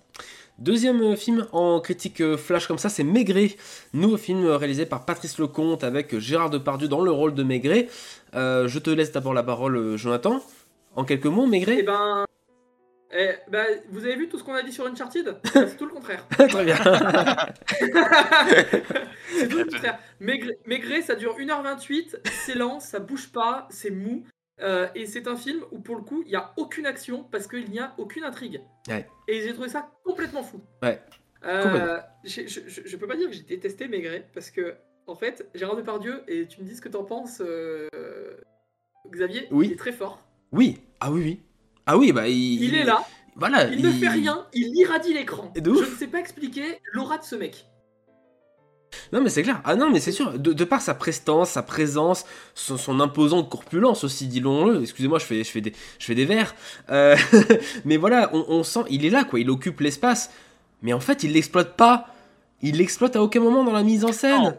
Ou alors non, alors c'est la direction d'acteur qui a la peine du coup. Non, non, c'est vraiment la mise en scène parce que il, il pourrait être imposant, imposant par la mise en scène. Il pourrait vraiment occuper le cadre, dominer ses, euh, les personnes qui l'interrogent. Mais jamais, jamais, on le filme platement, vraiment basiquement, de dos, mais, mais au même niveau que les autres. Euh, c'est tellement dommage. Et puis, on va revenir là-dessus. Les micro-zooms. Les micro-zooms, c'est extraordinaire.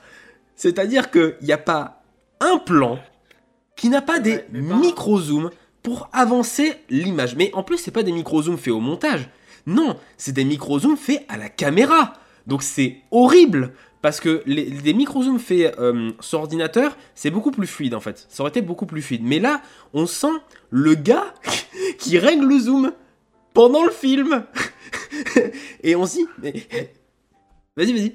C'est ça- Non, mais c'est que c'est un parti pris. C'est un vrai mais- parti pris de mise en scène parce que euh, l'idée était de donner une identité au film où en fait tu avances et tu zoomes sur les personnages. Parce qu'en fait, il le fait pas sur les panoramiques, il le fait plutôt sur les plans fixes, sur les Mm. personnages. Beaucoup là-dessus. Oui. Ou sur les objets. Et en fait, t'es un peu en mode maigret, inspecteur, et toi aussi tu précises ton regard au fur et à mesure en avançant mais- sur le personnage. Donc l'idée de base, elle est pas Oui. mal. Sauf qu'en fait, euh, toi en tant que spectateur, t'as juste envie de vomir au bout Bah oui. heure, quoi. Oui. Bah oui, même au bout de 10 minutes. Hein. ton œil est pas habitué à ça. Et surtout, il y a un moment où ça n'a plus de sens de le faire. Si tu le fais sur un plan, Ouais. où on veut préciser un indice, on veut euh, te dire, ok, ce personnage, faut que tu t'y attardes. Ouais, là, les micro-zooms, ils ont intérêt. Mais à chaque plan, ça a plus de sens. Bon, voilà. sens. Ou alors, euh, Oui. Ou alors, c'est pour montrer un maigret hésitant tout le temps, mais euh, le maigret, là, il est pas hésitant. Ah le non. maigret, il est fatigué. Il est Il, sûr. a juste envie d'une chose, c'est d'arriver à la retraite. il sent, euh, il est, Ouais. euh, alors, sans jeu de mots, il est, il est lourd Oui. de, de tout son héritage, de tout ce qu'il a pu faire en termes d'enquête. Mm. Et il a juste envie d'une chose, c'est que ça s'arrête. Donc à aucun moment, son œil, il est en mode micro-zoom tout le temps, tu vois. Non, de ouf. Il, est, il plus en léthargie. hein. Il y a une dissonance en fait entre Ouais. le personnage qu'on veut mettre et la mise en scène qui est choisie. Et je trouve que les micro-zooms, c'est une espèce d'entre-deux qui marche, mais alors pas du tout. Ouais. Et puis surtout, je reviens là-dessus, il n'y a pas d'intrigue dans ce film. hein. C'est-à-dire qu'il y a un mort, une morte, euh, parce que c'est tiré du bouquin euh, Maigret, mais- la jeune fille morte.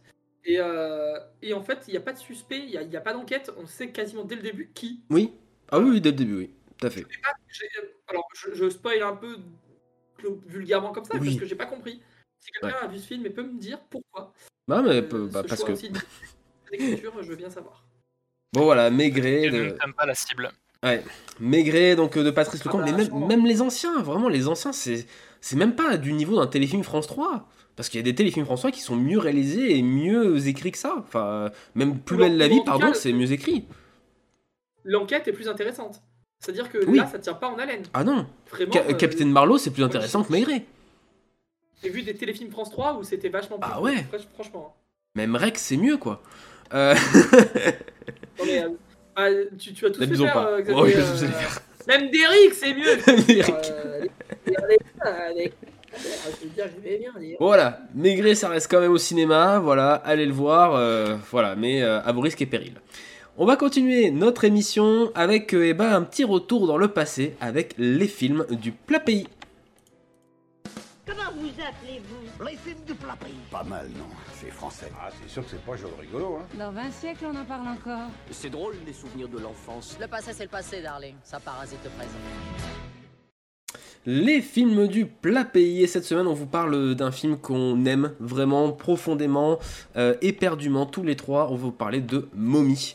Mommy, film réalisé donc par Xavier Dolan, sorti le 8 octobre 2014 en France. Film euh, québécois, euh, voilà, disons-le, parce que bon, Xavier Dolan est de cette région du Canada. Euh, le film raconte l'histoire d'une veuve qui hérite de la garde de son fils, un adolescent impulsif et violent, mais malgré leurs difficultés financières et leur incapacité à communiquer sereinement, et ben ils vont tenter de se retrouver et voilà de joindre un petit peu les deux bouts, autant financier que socialement évidemment. Euh, pourquoi est-ce que Mommy, c'est un film qui vous, vous a marqué, vous a impacté, ou quand vous êtes sorti de la salle de cinéma, vous vous êtes dit, ok, ça c'est euh, ça c'est du cinéma quoi. C'est qu'est-ce qui a fait que ça vous a marqué, euh, Clément? Mommy, c'était une véritable bombe parce que on l'attendait pas. Euh, parce qu'on n'attendait pas qu'un gamin de 25 ans à l'époque euh, arrive avec euh, euh, un truc comme ça. Donc euh, si on s'était documenté un peu, on avait vu que du coup les sources de l'inspiration Oui. euh, de Dolan, le cahier des charges de Dolan, euh, c'est euh, c'est du coup c'est les, ra- les rapports avec la mère, hein, les rapports mère-fils. Euh, et en fait, justement, ce film-là apparaît comme le manifeste euh, de la filmographie de Xavier Dolan. Il le résume à merveille euh, parce que il est doté d'une sensibilité incroyable. Mm. Il est il est surtout porté par un acteur incroyable. Ouais. Et, euh, et, et, et par ce, encore une fois, on parlait de Catière tout à l'heure, Mm. euh, avec enquête sur un scandale d'État. Et ben ici, on a un usage aussi du 4 tiers qui est parfaitement justifié. Euh, on a cette, on, a ce- cette, cette, euh, vraiment ce, j'arrive pas à trouver mon mot. À un moment donné, à la moitié du film, du coup, on a ce personnage qui écarte vraiment euh, les deux bandes noires de, de- de- du, du cadran 4 tiers et on se retrouve avec un, un cadrage en 16 neuvième. Ça, on l'attendait pas sur un sur fond de Wonderwall de, de Oasis. Et c'est à ce moment-là que du coup, on, on ressent vraiment toute la puissance émotionnelle du personnage. Euh, là aussi, on a vraiment une, un, un mimétisme qui se fait entre le personnage et nous. Et, Mm. et je crois que c'est ça qui résonne depuis, euh, depuis ce jour-là. En fait, c'est c'est en fait ce qu'on a partagé avec ce personnage Mm. euh, de manière le plus intime, peut-être au plus, au plus profond en fait du, du personnage.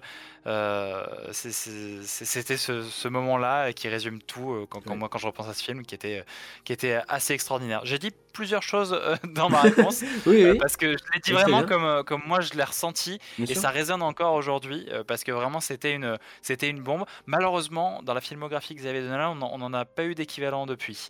Euh, c'est bien Non. dommage et c'est peut-être pour ça aussi que en fait il, il est culte à ce point. Alors il y en a eu dans le passé évidemment, moi l'an dernier j'ai découvert euh, J'ai tué ma mère, pareil avec Anne Dorval aussi hein, dans, dans le rôle de la mère. Euh, C'était son tout premier. Ouais, ouais, et J'ai tué ma mère, c'est extraordinaire. Voilà, il faut voir ça, c'est vraiment un, un- film incroyable sur la relation euh, mère-fils, pardon, et c'est euh, brillant de, de, de, perfection avec donc Xavier Dolan qui joue le rôle titre du fils euh, dans, dans le film. Jonathan, il y a, y a quelque chose qui se passe, je trouve, autour de Mommy, c'est que beaucoup l'associent à un film générationnel, à aussi un, un point pour certaines, pour la génération en tout cas qui, qui voilà, qui ne sait pas comment avancer dans la vie ou qui. Est-ce que tu, tu rejoins ce- cet avis-là Est-ce que tu penses que c'est un point de temps, on va dire, euh, pour, pour certains? C'est un film euh, dans lequel on s'est euh, à la fois euh, tous reconnus et pas du tout Mm. reconnus. C'est un film qui peut nous parler parce que à différentes échelles et peut-être pas à une échelle aussi extrême que le personnage, euh, enfin les protagonistes de Mommy, mais euh, on a peut-être euh, tous eu des, des conflits avec nos parents, avec, une, avec Bien sûr. des proches, avec des amis, avec de la famille. Et c'est un peu, ce film raconte aussi sur, mais comment on gère nos démons, comment on gère ces conflits, comment on gère nos relations sociales, tu vois, tout Ben non, simplement. Sûr. Et je trouve que le plus intéressant dans ce film, c'est pas la relation mère-fils, c'est la relation mère-fils et voisine.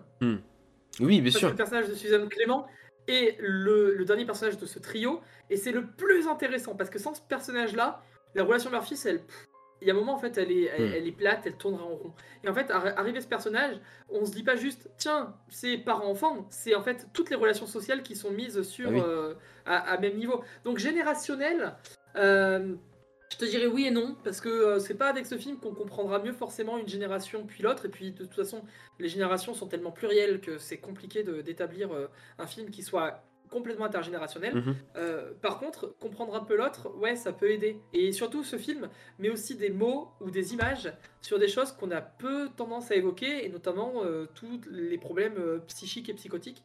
Euh, parce que ce film euh, parle aussi de ça. Hmm. Et, euh, et notamment avec, avec euh, un dernier tiers qui est, euh, qui, qui- qui est assez fort, quoi, puissant, ouais. assez Hmm. dur. Et quand on sort de la salle, c'est euh, pas rien. On ne sait pas comment souffler en sortant de la salle parce que ce film te prend vraiment au trip. Sur fond de musique de Ludovico Einaudi, euh, Mm.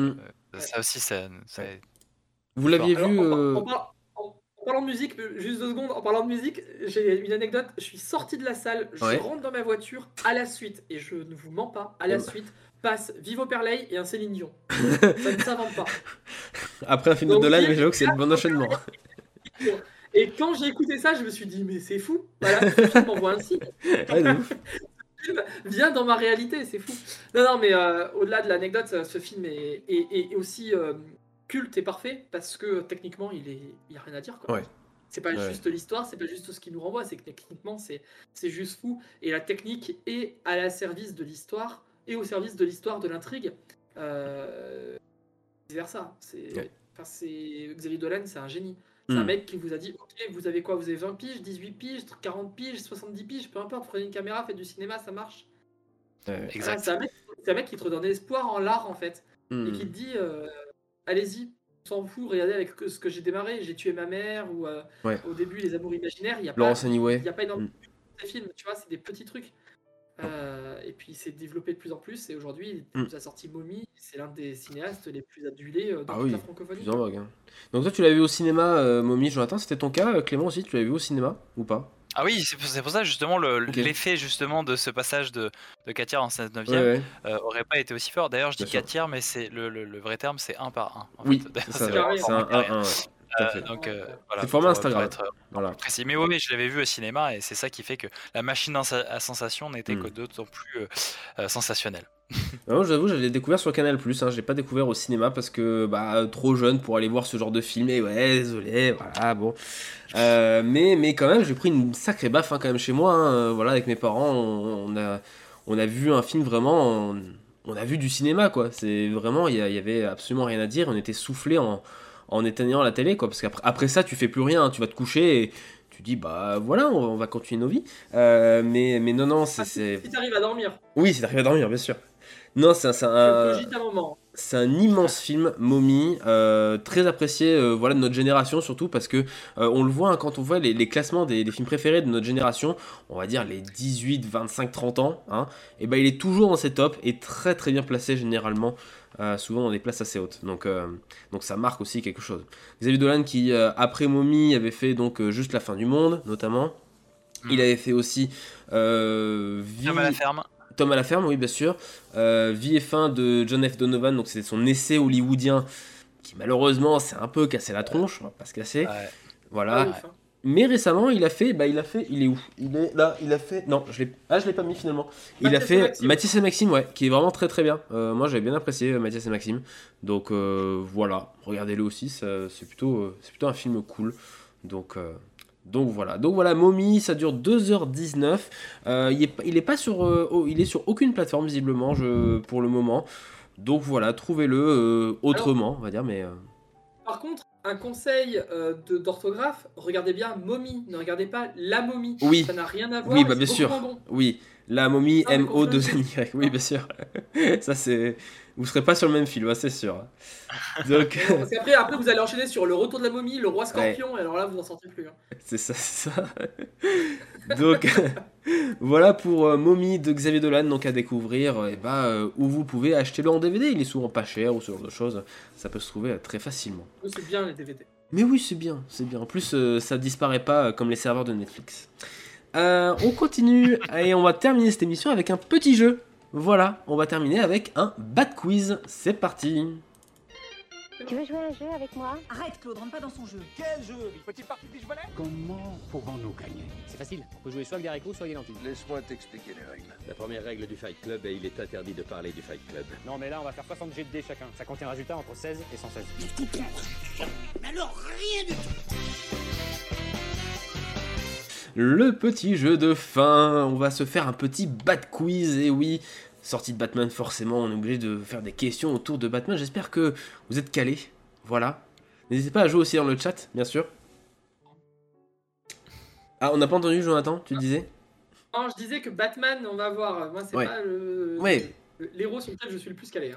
Bon, et ben on va voir ça. Au pire, on apprendra des choses. Voilà, on apprendra quelques petites choses. N'hésitez pas à jouer dans le chat, bien sûr. Et si vous êtes en podcast, jouez euh, bah, euh, chez vous, voilà, dans la voiture ou chez vous. N'hésitez pas à répondre aussi aux questions de votre côté.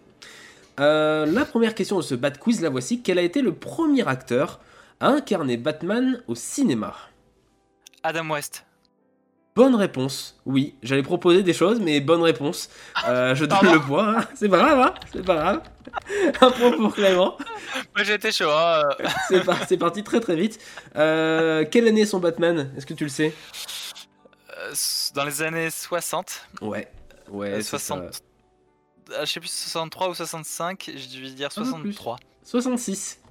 66, ok. Ouais, Batman de 66. Euh, en, en fait, j'allais vous proposer euh, Lewis Wilson ou encore Robert Lowery, mais ils ont aussi tous les deux incarné Batman, mais en série télé. Voilà. Euh, C'était le, le petit piège normalement des, des propositions. Et il faut savoir que dans ce Batman de 1966, à l'époque, il y avait le Joker. Il y avait bel et bien euh, le Joker, il y avait le pingouin, le Sphinx et Catwoman dans le film. Donc voilà, finalement, tout n'est que redite et voilà, répétition, bien sûr. Deuxième question. Hommage. Ah, ou hommage. Hommage, oui. Euh, Ouais, bien sûr, hommage. Quel film Batman a rapporté le plus d'argent au box-office mondial, à votre avis The Dark Knight Rises. Bonne réponse en effet de la part euh, de Jonathan, oui, et merci euh, pour euh, le follow, c'est très sympa. Hop, en effet, bonne réponse, c'est bien The Dark Knight Rises. Une idée du montant ou... C'est l'un des plus grands montants au box-office mondial, euh, tout confondu. Ouais, Ça, je sais qu'il fait partie du top, euh, top 30 ou top 50, Oui. je sais plus. Mais, oui, euh, dans le top 30, ouais. C'est The Dark Knight Rises, donc il a fait 1 milliard 81 Ouais, millions trucs 41 287 dollars. Et si on prend juste la saga Batman, juste derrière, il y a The Dark Knight, hein, le, le deuxième volet de la trilogie de Nolan, qui est lui à plus d'un milliard, 1 milliard euh, 4 millions. Voilà, donc c'est plutôt... euh, Alors que The Dark. Knight Rises, enfin, moi je trouve que c'est le moins bon des trois. Oui, moi aussi. Moi aussi, moi aussi. Marion Cotillard mis de côté, hein, mais On est ouais, je trouve aussi que c'est moins bon. Euh, on continue avec euh, quelque chose d'un peu plus sympa. Euh, quel gadget de Batman ne possède-t-il pas dans les films? Ne voit-on pas dans les films? Alors, faut trouver la mauvaise du coup. hein. Est-ce que dans les films, il a une batte carte de crédit? Est-ce qu'il a une batte bouée de sauvetage? Est-ce qu'il a un bat spray anti-requin? Ou est-ce qu'il a des battes menottes vous laisse me faire une réponse chacun. Le deuxième, c'était quoi? La batte bouée de sauvetage. Euh, moi je vais dire. euh, Moi, je vais dire ça, la batte bouée de sauvetage. La non, batte je crois, bouée de que- je crois qu'il utilise ça. Euh, euh, par contre, je n'ai aucune idée du spray anti-requin. Je sais Ouais. pas dans quel film il y a des requins. Moi, je pense Je que si. ça. Je vois pas le film. Ah. Alors, alors, une réponse, Jonathan? Pas de quoi? La ba- Les battes menottes. Ouais. Ah, quoique les battes menottes, il les. Non, je vais dire la batte euh, spray anti-requin. Et bah, c'est Clément qui a la bonne réponse. La batte bouée de sauvetage, ça existe, mais seulement dans les comics. Ça n'existe pas dans les films. Euh, la batte carte de crédit, c'était dans Batman et Robin, avec un superbe placement de produit. Voilà.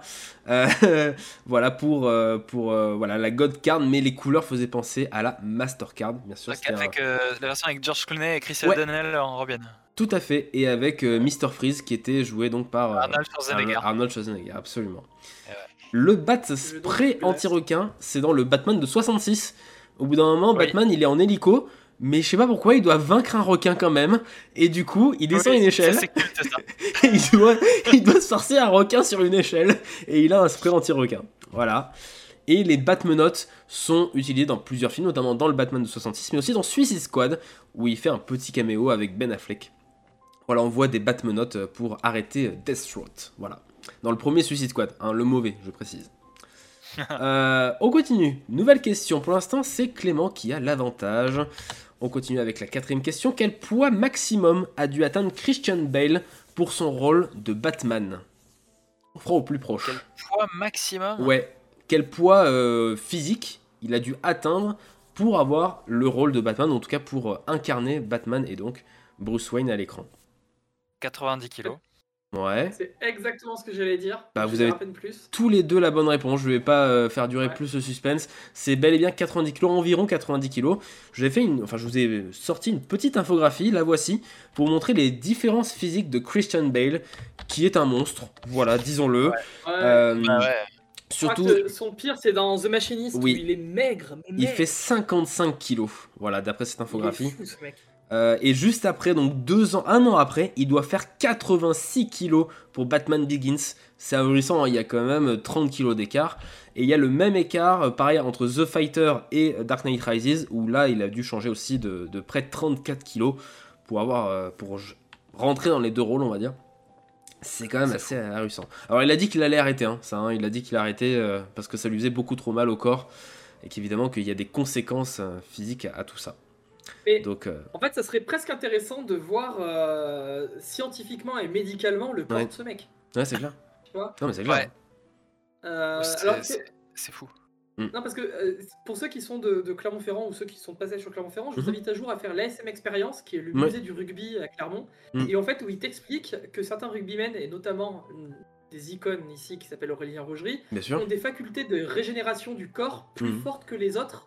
C'est pour ça que par exemple ils sont moins blessés ou leurs blessures, par exemple, toi ça prendrait 8 semaines, eux ça Mhm. prenne 4 semaines parce que le Ah corps se régénère plus vite. Et ils expliquent scientifiquement comme ça. Et ben ça serait intéressant de voir sur les acteurs Tout à fait. euh, qui font ces performances-là, comment c'est possible médicalement et scientifiquement, Mm. parce que ce que fait Christian Bale, c'est fou. Ouais. C'est complètement fou. Ouais. Et Marvava qui nous dit euh, qu'il avait pris trop de poids pour Batman et qu'il avait dû en perdre pour rentrer dans le Incroyable. Euh, Ah, c'est ouais, ballot, ouais. forcément. Ouais, ouais, c'est fou. Elle est trop, trop masse, hein, trop, trop muscu. Euh, avant-dernière question. Quel accessoire a été refusé à Colin Farrell dans son interprétation du pingouin dans The Batman? Est-ce que c'est un cigare? Est-ce que c'est un monocle? Ou est-ce que c'est des glaçons pour son whisky? Un Alors cigare. bonne question. Ouais. Euh, euh, ouais, j'aurais dit, euh, j'aurais, j'aurais dit un cigare aussi parce que euh, clope, tout ça. Ouais. Mais euh, pour essayer de faire une réponse différenciante, je vais dire le monocle. Bah non, c'est le cigare. C'est une bonne réponse. En effet, la Warner a interdit euh, à Colin Farrell de fumer le, le célèbre, on va dire, cigare de, de- du pingouin qui avait pu y avoir dans le pingouin de, de Batman le défi. Voilà, il, il, il voulait pas Warner parce que par rapport aux enfants, tout ça. Et Colin Farrell a dit, et Colin Farrell disait, oh là là, mais tout se perd. euh, voilà, il nous a fait un peu une une une cancel culture. Bon, voilà, euh, voilà, c'est comme ça. C'est pareil, en fait, finalement, le, le monocle, il l'a perdu pour faire plus Ouais. réaliste parce que personne aujourd'hui n'a un monocle Non. en 2022. C'est clair, c'est clair, Euh, c'est clair. voilà. Non mais en même temps, euh, enfin, je veux pas dire, mais euh, là, je suis un peu d'accord avec Colin Farrell. Enfin, le personnage Oui. du pingouin, si à la base il fume des cigares Ouais. et que là on le supprime juste parce que ça peut choquer des enfants qui, en passant, Ah, n'ont rien à foutre devant ce film. Bah oui. euh, Non, mais c'est clair. Non mais qu'on se le dise quand même, c'est pas du tout un film pour les vrai. enfants, Bah oui, c'est surtout vrai, qu'il est c'est PG sorti aux États-Unis. Mais ouais. Voilà, non mais ce que je veux dire c'est que c'est euh, très puritain et, euh, et en fait on en vient à quelque chose où c'est hyper aseptisé, Ouais. enfin sur ce sujet-là en Parfois, tout cas, ouais. euh, Mm. je comprends pas. Je, je te rejoins et c'est vrai que parfois c'est un peu trop extrême, on est d'accord. Il peut péter des gueules, mais le pingouin c'est- peut pas fumer. c'est ça, c'est Bon, ça. Il y a un non-sens. T'as tout résumé, Marvava. Dernière question était sur Batman le défi. Justement, euh, Batman le défi a été le précurseur, en tout cas le premier film à utiliser une technologie, laquelle Voici trois propositions. La première, c'est un écran légèrement incurvé, pour plus d'immersion. Deuxième, c'est un son Dolby Digital. La troisième, c'est des sièges dynamiques qui bougent lors des scènes de Batmobile. Euh, moi avis. je partirais sur le son Dolby. Ok. Et toi Clément? Le premier c'était l'écran incurvé. Ouais, ok, c'est ça. euh, je vais partir. Je vais donner une réponse différente. Je vais donner le troisième du coup, qui était Les sièges sièges qui bougent. Et non, c'était bien le son Dolby. C'est le premier film en Dolby Digital au cinéma. Voilà, c'est le premier à avoir inauguré cette technologie de, de son. euh, voilà, euh, voilà, pour immerger, euh, immerger les, les spectateurs encore plus dans le film. Voilà. Euh, non, la, la 4DX, ça n'existait pas encore en 1992, euh, malheureusement. Mais, euh, mais voilà, ça aurait, été, ça aurait été sympa. Si, ça existait à Disney, euh, Ah oui. l'attraction Chérie, j'ai rétréci les gosses. Oui, oui, je, je viens de croire. oui. Enfin, alors peut-être pas en 92, alors, effectivement, mais. Attends, c'était à... non, c'est c'est- c'est à Disney ou Futuroscope? Alors, euh, Futuroscope, c'est plus récent, c'est début 2000. Futuroscope. Mais euh, ouais, chérie, j'ai- ouais, l'attraction Chérie, j'ai les gosses, euh, Ouais. en était doté. Et en effet. Et donc, du coup, première participation et première victoire pour Clément. Comment dit-on bravo, monsieur, dans votre langue? Comme ça. Bravo Bravo, Merci. bravo Clément Donc euh, voilà pour ces petites questions autour de, euh, de Batman, voilà, qui est bien sûr en salle, on le rappelle. Voilà, voilà. Euh, merci à tous pour vous faire le petit mot de la fin comme d'habitude. Euh, on trouvera un concept un jour sur le mot de la fin. J'aimerais bien trouver, en fait je sais pas si ça existe, un dictionnaire du cinéma où en gros on donnerait une définition sur, du cinéma en fait euh, à chaque émission. Je trouve ça trop cool, mais j'ai pas réussi à trouver un dictionnaire du cinéma. Voilà, donc. Attends, attends, bah, laisse-moi deux minutes, je pense que je peux te trouver ça. hein. D'accord, ok. Ah, Mais... Attends, meuble, j'arrive. Ah oui. Ah, d'accord, bah, mais s'il y a quelque chose. Il y a bien une, il y a bien une quinzaine de bouquins euh, là dans la bibliothèque de ce Ok. cher Jonathan. Mais j'avoue, je suis allé dans, dans des librairies et tout, et je n'ai pas réussi à trouver de, de, de dictionnaire du cinéma euh, dans le rayon dictionnaire, mais bon, voilà, ça, ça ne m'a ça m'a échappé malheureusement. Donc euh, voilà. Mais un jour, on, on le fera. Je trouve ça euh, peut être sympa pour apprendre des trucs, même pour nous. Euh. Oui, carrément. Puis je pense que à nous 3-4 là, euh, à mon avis, Ouais. on, on a quand même une sacrée bibliothèque. hein. Ah, c'est clair. J'ai encore eu des bouquins à Noël, moi, j'en ai eu euh, trois autres là. Alors, Jonathan? C'est pareil, j'ai plein de bouquins. Alors, je n'ai pas un dictionnaire Ouais. comme toi, tu peux l'entendre. Mhm. Euh, mais par contre, j'ai tellement de bouquins que oui, si tu me demandes une lettre ou si tu veux donner un mot, euh, j'en suis sûr qu'on Ah, très bien. Et ben, vu que l'émission s'appelle du clap au clic, disons la lettre C, est-ce que tu peux donner une petite définition pour le mot de la Non, fin attends, je te, je te cherche un truc en lettre C et j'imagine que le mot ne sera pas cinéma, sinon ça n'a Oui, pas de sens. ce serait mieux. Parce que je crois qu'on sait à peu, à peu Euh, près ce que c'est. De quoi? On sait à peu près ce que c'est, mais ce serait intéressant d'avoir la définition exacte du cinéma, selon certains livres. Eh ben, je peux t'offrir une définition que j'ai chopée euh, dans euh, Tout sur le cinéma aux éditions Flammarion. Très C'est bien. une des premières phrases du, du gros livre que, que Ouais. voici, que je vous invite à lire, Ok. il est trop bien. Très bien. Euh, le cinéma, qui offre la possibilité de recréer le passé, d'imaginer autrement le présent et de représenter l'avenir, a à la fois suscité et satisfait un goût nouveau pour le spectacle. Mhm. L'invention technique date de 1895, mais les premiers films, qui ne duraient que quelques secondes, montraient des événements quotidiens ou de simples trucages, de quoi donner des idées pour la suite. Mais carrément. Carrément, très bien. Merci beaucoup pour cette définition du cinéma, mon cher Jonathan. Et ça reviendra. Je-. Moi aussi, je me choperai un petit bouquin par-ci par-là et on donnera des définitions. voilà, pour apprendre plein de trucs. Euh, non, le petit mot de la fin, on va juste terminer en vous disant que la semaine prochaine, on vous parlera très certainement de Goliath, le film de procès avec euh, notamment Ah Gilles Lelouch et, euh, et Pierre Ninet. Pierre voilà, Ninet. qui- ouais, ouais, très très attendu, moi j'attends beaucoup. Et aussi, euh, dans les clics, pas dans les claps, malheureusement, dans les clics, on vous parlera de Alerte Rouge, le nouveau Pixar, qui ne sort pas au cinéma, mais on le regardera avec joie sur nos écrans de téléphone. Voilà, parce que c'est comme ça que Disney veut qu'on ait une expérience de cinéma. Et bah, si c'est comme ça que Disney l'a décidé, je ne le regarderai pas. Très Je bien. n'en parlerai pas. Voilà, je tiens à vous le dire. Non, ouais. Donc voilà, merci en tout cas Jonathan et Clément d'avoir été euh, dans cette émission. C'était très très cool. Merci à toi, merci à tous le chat. Voilà. Yeah, C'était cool. C'était vraiment, votre réaction euh, sur le chat. Mais ouais, vous étiez euh, très nombreux, voilà, enfin plus nombreux que d'habitude, ça faisait bien plaisir de pouvoir parler avec vous.